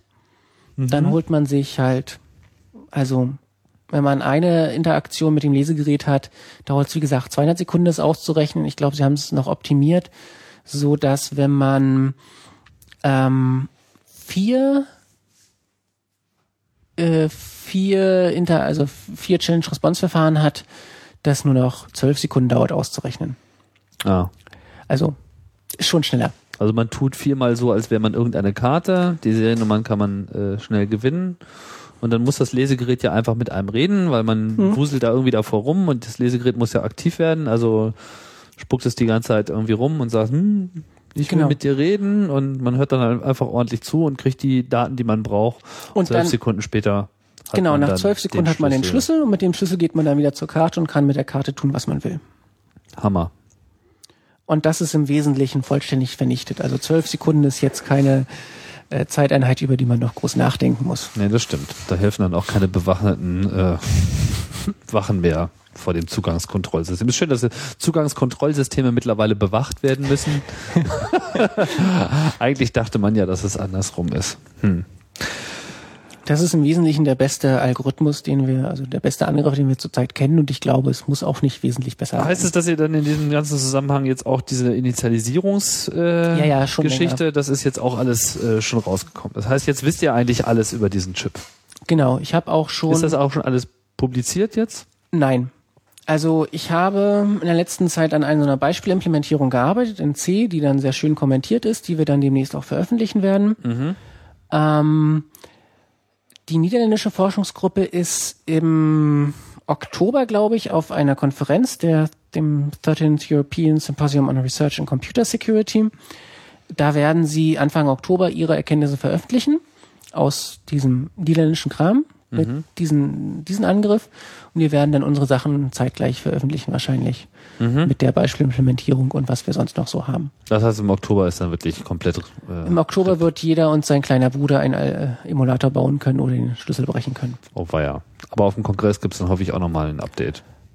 Können wir sicherlich machen, ja. Also. Steht noch nicht fest. Ja. Es gab da zwischendurch noch so ein paar rechtliche Spirenzchen. Also als sie halt angekündigt haben, dass sie im Oktober ihre Sache da in den Niederlanden veröffentlichen wollen, ähm, gab es dann tatsächlich nochmal vom Hersteller NXP gegen diese niederländische Forschungsgruppe eine einstweilige äh, Verfügung, dass sie das doch bitte nicht mhm. veröffentlichen mhm. sollen. Und eine Gerichtsverhandlung, wo der Richter dann eine klare Absage erteilt hat, das ist Freiheit, äh, freie Rede, Freiheit der Lehre und da die Schuld liegt bei NXP, also ist jetzt nicht die Schuld der Niederländer, der Forschungsgruppe, dass der Chip unsicher ist, sondern der war schon immer unsicher und das liegt halt daran, dass sie einen unsicheren Chip veröffentlicht haben, verkauft haben. Und deswegen ist diese äh, Anordnung aufgehoben worden und sie werden das jetzt veröffentlichen können. Mhm. Und wollten wir mit euch auch mal ein bisschen schimpfen? Ähm, naja, also direkt wurde uns nichts gesagt. Wir hatten, ich weiß nicht genau, im Februar oder so hatten wir ein Treffen mit NXP, ähm, wo es halt darum geht, was man jetzt tun soll und was sie denn besser machen können und hast du nicht gesehen. Da tauchte rein zufällig, wenn ich das jetzt mal so sagen soll, am gleichen Tag auf der Webseite von NXP oder von MyFair eine Pressemitteilung auf, die sehr bissig klang, dass sie doch äh, ihr geistiges Eigentum und die Interessen ihrer Kunden mit allen rechtlichen Mitteln und hast du nicht gesehen beschützen werden wollen. Mhm. Die ist dann aber vier Stunden später sang- und klanglos vollständig wieder verschwunden. Mhm. Also ich glaube, das Ministerium für Informationswiederbeschaffung bei NXP funktioniert sehr gut. es ist mir, ich habe eine oh Diplomarbeit zu dem Thema geschrieben und ich habe dabei mehrere Sachen gefunden, die man so ausgräbt, die auf der Webseite gar nicht mehr erwähnt werden. Wie gesagt, dieser MyFair Plus Chip, was mhm. sie ja jetzt selber gebissen hat, dass sie den Namen doppelt verwendet haben. Es gab zum Beispiel zwischendurch auch noch einen MyFair Lite Chip, der aber wohl in sehr frühen Tagen an plötzlichem Kindstod verstorben ist, also der taucht gar nicht mehr auf. Mhm. Und sie haben halt offensichtlich eine gute Geschichtsrevisionismusabteilung. Und ähm, in Holland, also ich meine, äh, was machen die jetzt mit ihren ganzen Zugangskontrollsystemen? Stehen da jetzt äh, noch zwei Jahre lang, bis sie da migriert haben zu irgendwas Neuem auf AES-Basis, stehen da jetzt irgendwie bewaffnete Also dieses ähm, OW-Chipcard-System wird wohl jetzt, ist wohl angehalten und wird jetzt nochmal neu designt mhm. von Leuten, die sich damit auskennen, hofft man.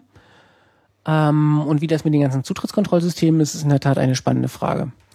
Ich war neulich. Wie viele Leute zahlen denn jetzt noch für ihre Fahrten in, äh, in London eigentlich? Das ähm, zwei weniger? Nein. Also die beiden Professoren da von der Radboud-Universität oder die haben tatsächlich in London schon mal demonstriert, dass ihr Angriff mit dem Oystercard-System funktioniert. Mhm. Äh, aber ansonsten, wir haben, es hat wie gesagt noch keiner irgendwas Fertiges veröffentlicht. Das heißt, zurzeit wird wahrscheinlich alles noch mit rechten Dingen zugehen. Aber ab Oktober ist doch. Äh, ab Oktober wird es in der Tat spannend.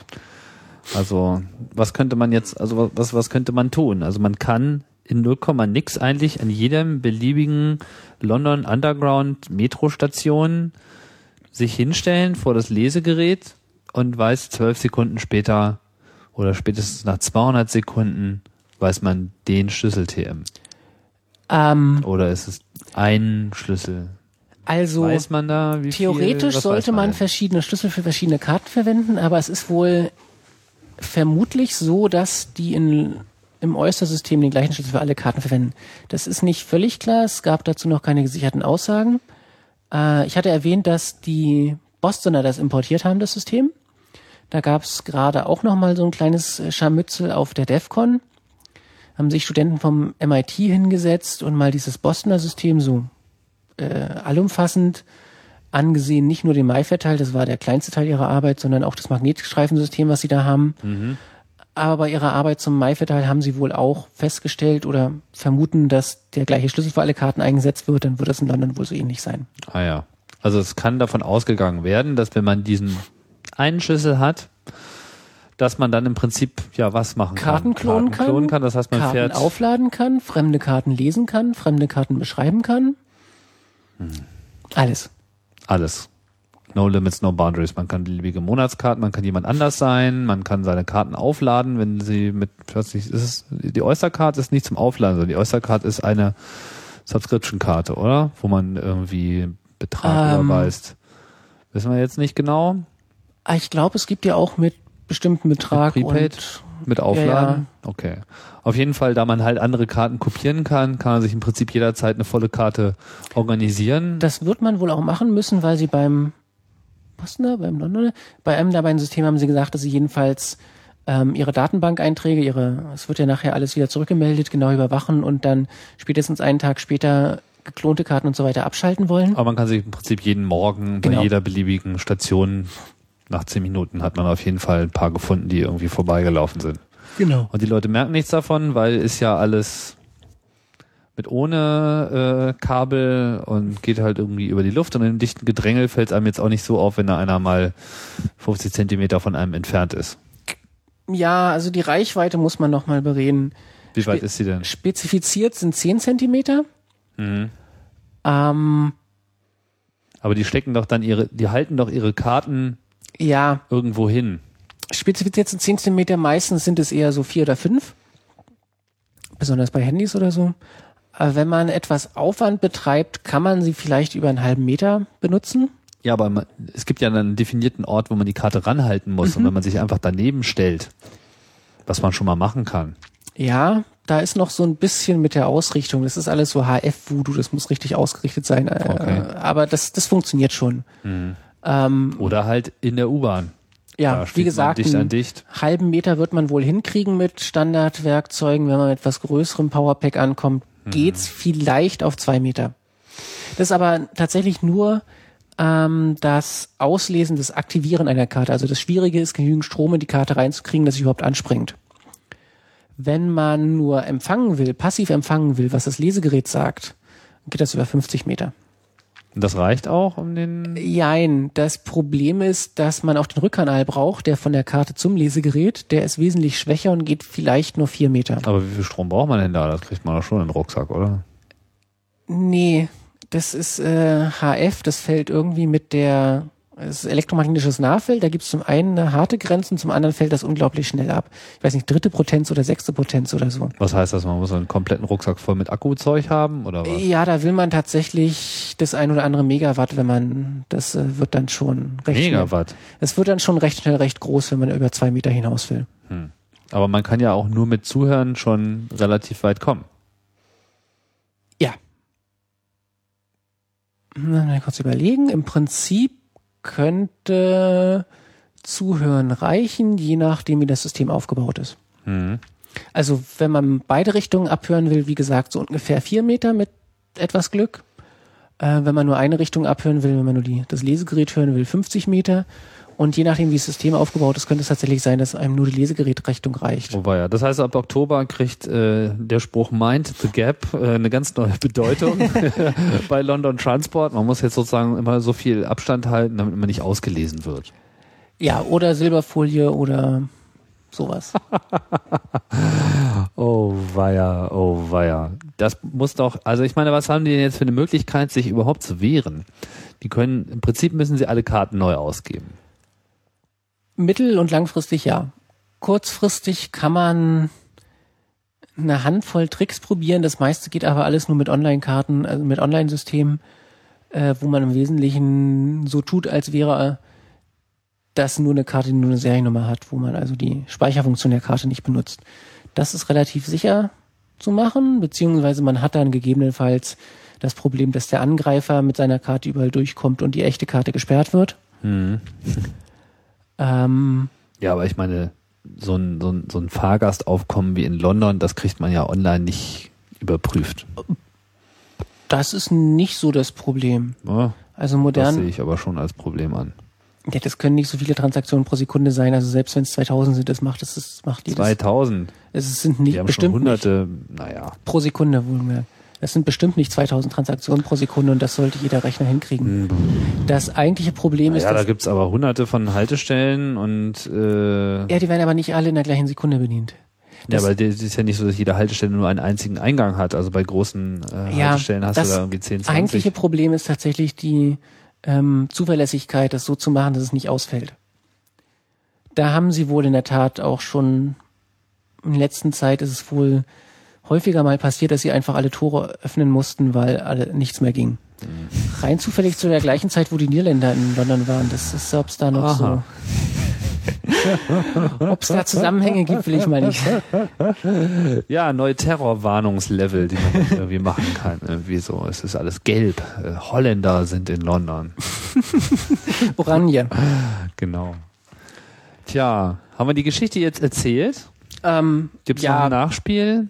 Das also, war es eigentlich schon, ne? Wie gesagt, das niederländische juristische Nachspiel ist abgelaufen. Das ähm, in Amerika gab es zur DEFCON mit diesen MIT-Studenten noch so ein kurzes juristisches Scharmütze, wo das äh, Bostoner Transportunternehmen den Studenten untersagen wollte, den Vortrag auf der DEFCON zu halten, mhm. weil sie wohl doch äh, sehr provokativ formulierte Werbeaussagen im Programmheft stehen hatten, sowas wie We'll show you how to write for free mhm. for Life. Mhm. Ähm, das ist wohl bei den Leuten von der Transport Administration in den falschen Hals gekommen. Nachvollziehbar. Nicht wirklich. Es gab da Kommunikation vorher mit den Leuten, wo sie halt äh, ihnen gesagt haben, also äh, gefragt haben, was wollt ihr wissen? Wir zeigen euch alles. Ähm, sie haben ihnen sogar einen Report geschrieben, der auf äh, mehreren Seiten erklärt, was alles kaputt ist, was repariert werden muss, wie es repariert werden kann, mhm. der auch als geheim eingestuft werden sollte, was sie also im Vortrag nicht sagen wollten. Sie haben auch versichert, dass sie im Vortrag nichts wirklich äh, nichts sagen werden, was kriminelle Machenschaften eröffnet. Ja. Ähm, trotzdem gab es dann eine einstweilige Verfügung, die ihnen untersagt hat, diesen also eine Gag Order, wie es so schön heißt, diesen Vortrag zu halten der unter anderem auch dieser geheime Zwischenbericht, den sie an die Transport Administration gelegt haben, beigelegt wurde. Also sie haben und da in Amerika dann alles veröffentlicht wird. Das heißt, sie haben diesen eigentlich als geheim gedachten Bericht veröffentlicht selber. ähm, der Vortrag wurde dann wohl nicht gehalten, ähm, beziehungsweise die Gag-Order bezog sich wohl nur darauf, dass die Studenten den Vortrag nicht halten sollen. Was hat wohl die Folien gingen schon rum und es hat wohl keiner gesagt, dass man nicht einfach bloß eigentlich jemand nach vorne stellt, der einfach immer weiterdrückt bei, der, bei den Folien.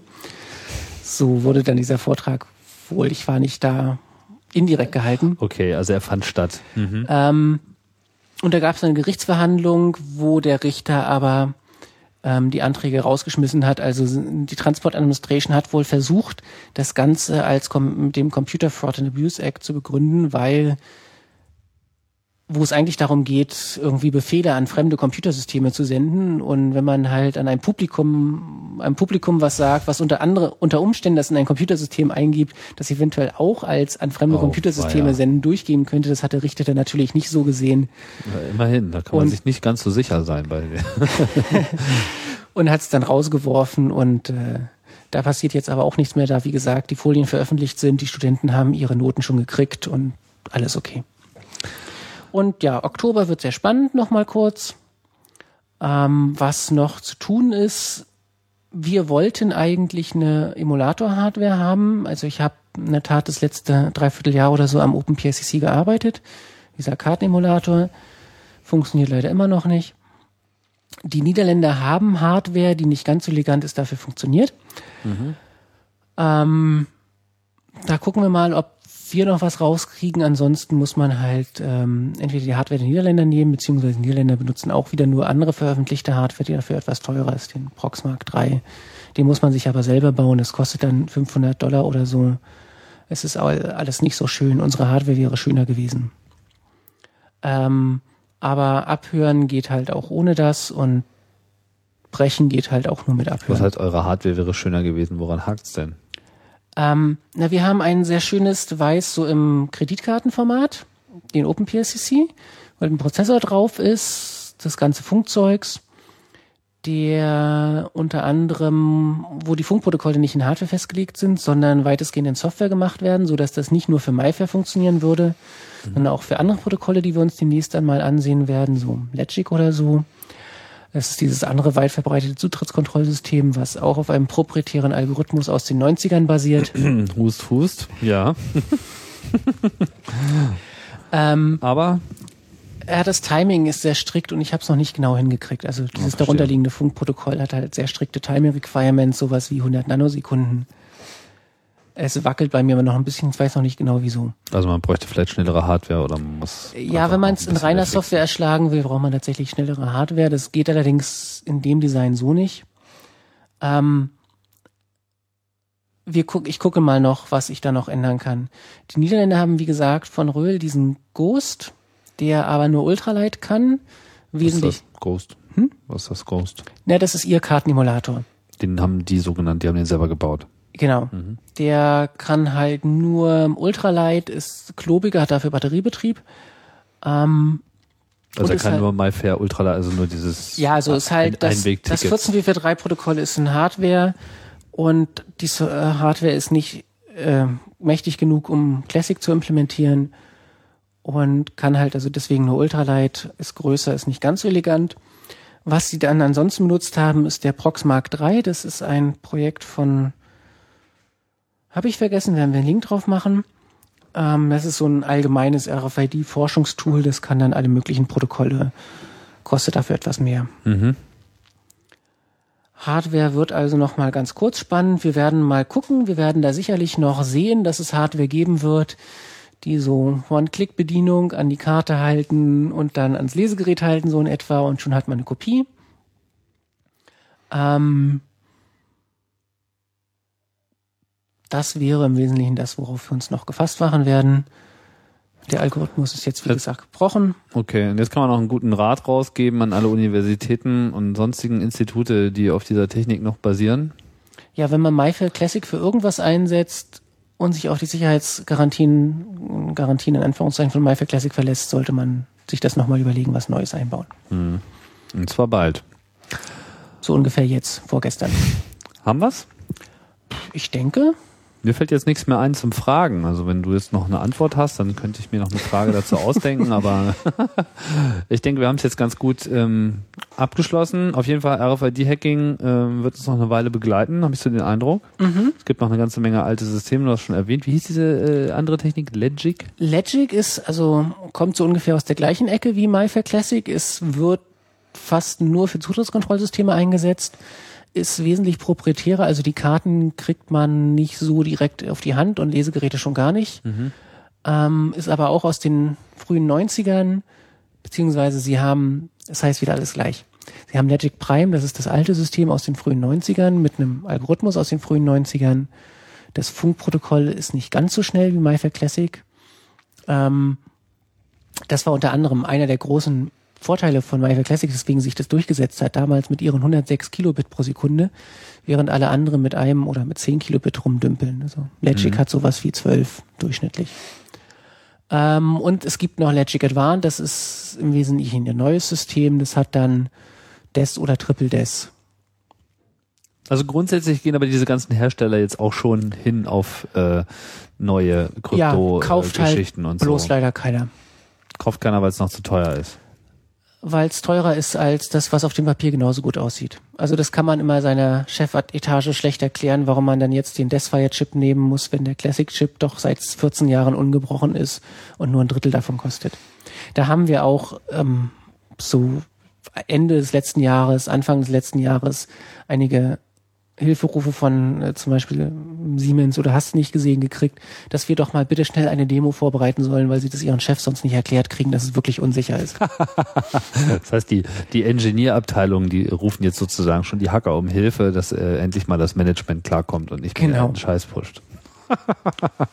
Dann gibt's noch ein großes System, HID, die haben nochmal so ein proprietäres Zeug aus den 90ern. Es ist also gibt da noch so ein oder zwei andere Ziele, die wahrscheinlich einfach zu brechen sein werden. Also Leute, es gibt noch eine ganze Menge zu erforschen und dazu können wir natürlich wie immer nur raten, um den äh, Forschergeist und überhaupt generell äh, eure analytischen Skills äh, nach vorne zu bringen. Hat bei euch auf jeden Fall was gebracht, oder? Also ich meine, so allein schon das mit diesen Schichten polieren finde ich ja irgendwie ja. sehr sportlich. Hat auf jeden Fall extrem hohen Hack-Value. Ja, demnächst. Kann man auch auf dem Küchentisch machen, so demnächst gibt's erwähnen. günstige äh, Transportbedingungen in London. Ab Oktober, da könnt ihr ja schon mal einen Flug buchen, solange die Flüge noch so billig sind. Und ja, ich denke, jetzt können wir es mal äh, abschließen. Vielen Dank, Henrik, für die äh, Ausführung hier. Bitte, bitte. Das war Chaos Radio Express Nummer 98. Wir rauschen auf die 100 zu. Ich habe mir auch schon was Lustiges ausgedacht für die 100. Ähm, wird natürlich nicht verraten. Ich verrate ja nie irgendwas vorher. Äh, gibt auf jeden Fall ein spezielles Thema. Aber bis dahin ist noch eine Weile hin. Jetzt erstmal Blinkenlights und äh, euch wünsche ich noch einen schönen Montag, Dienstag, Mittwoch, Donnerstag, Freitag, Samstag oder Sonntag, was auch immer jetzt vor euch liegt, wenn ihr diesen Podcast hört. In welchem Jahr es auch immer sein mag. Äh, wir sagen Tschüss. Tschüss. Und äh, bis bald bei Chaos Radio Express.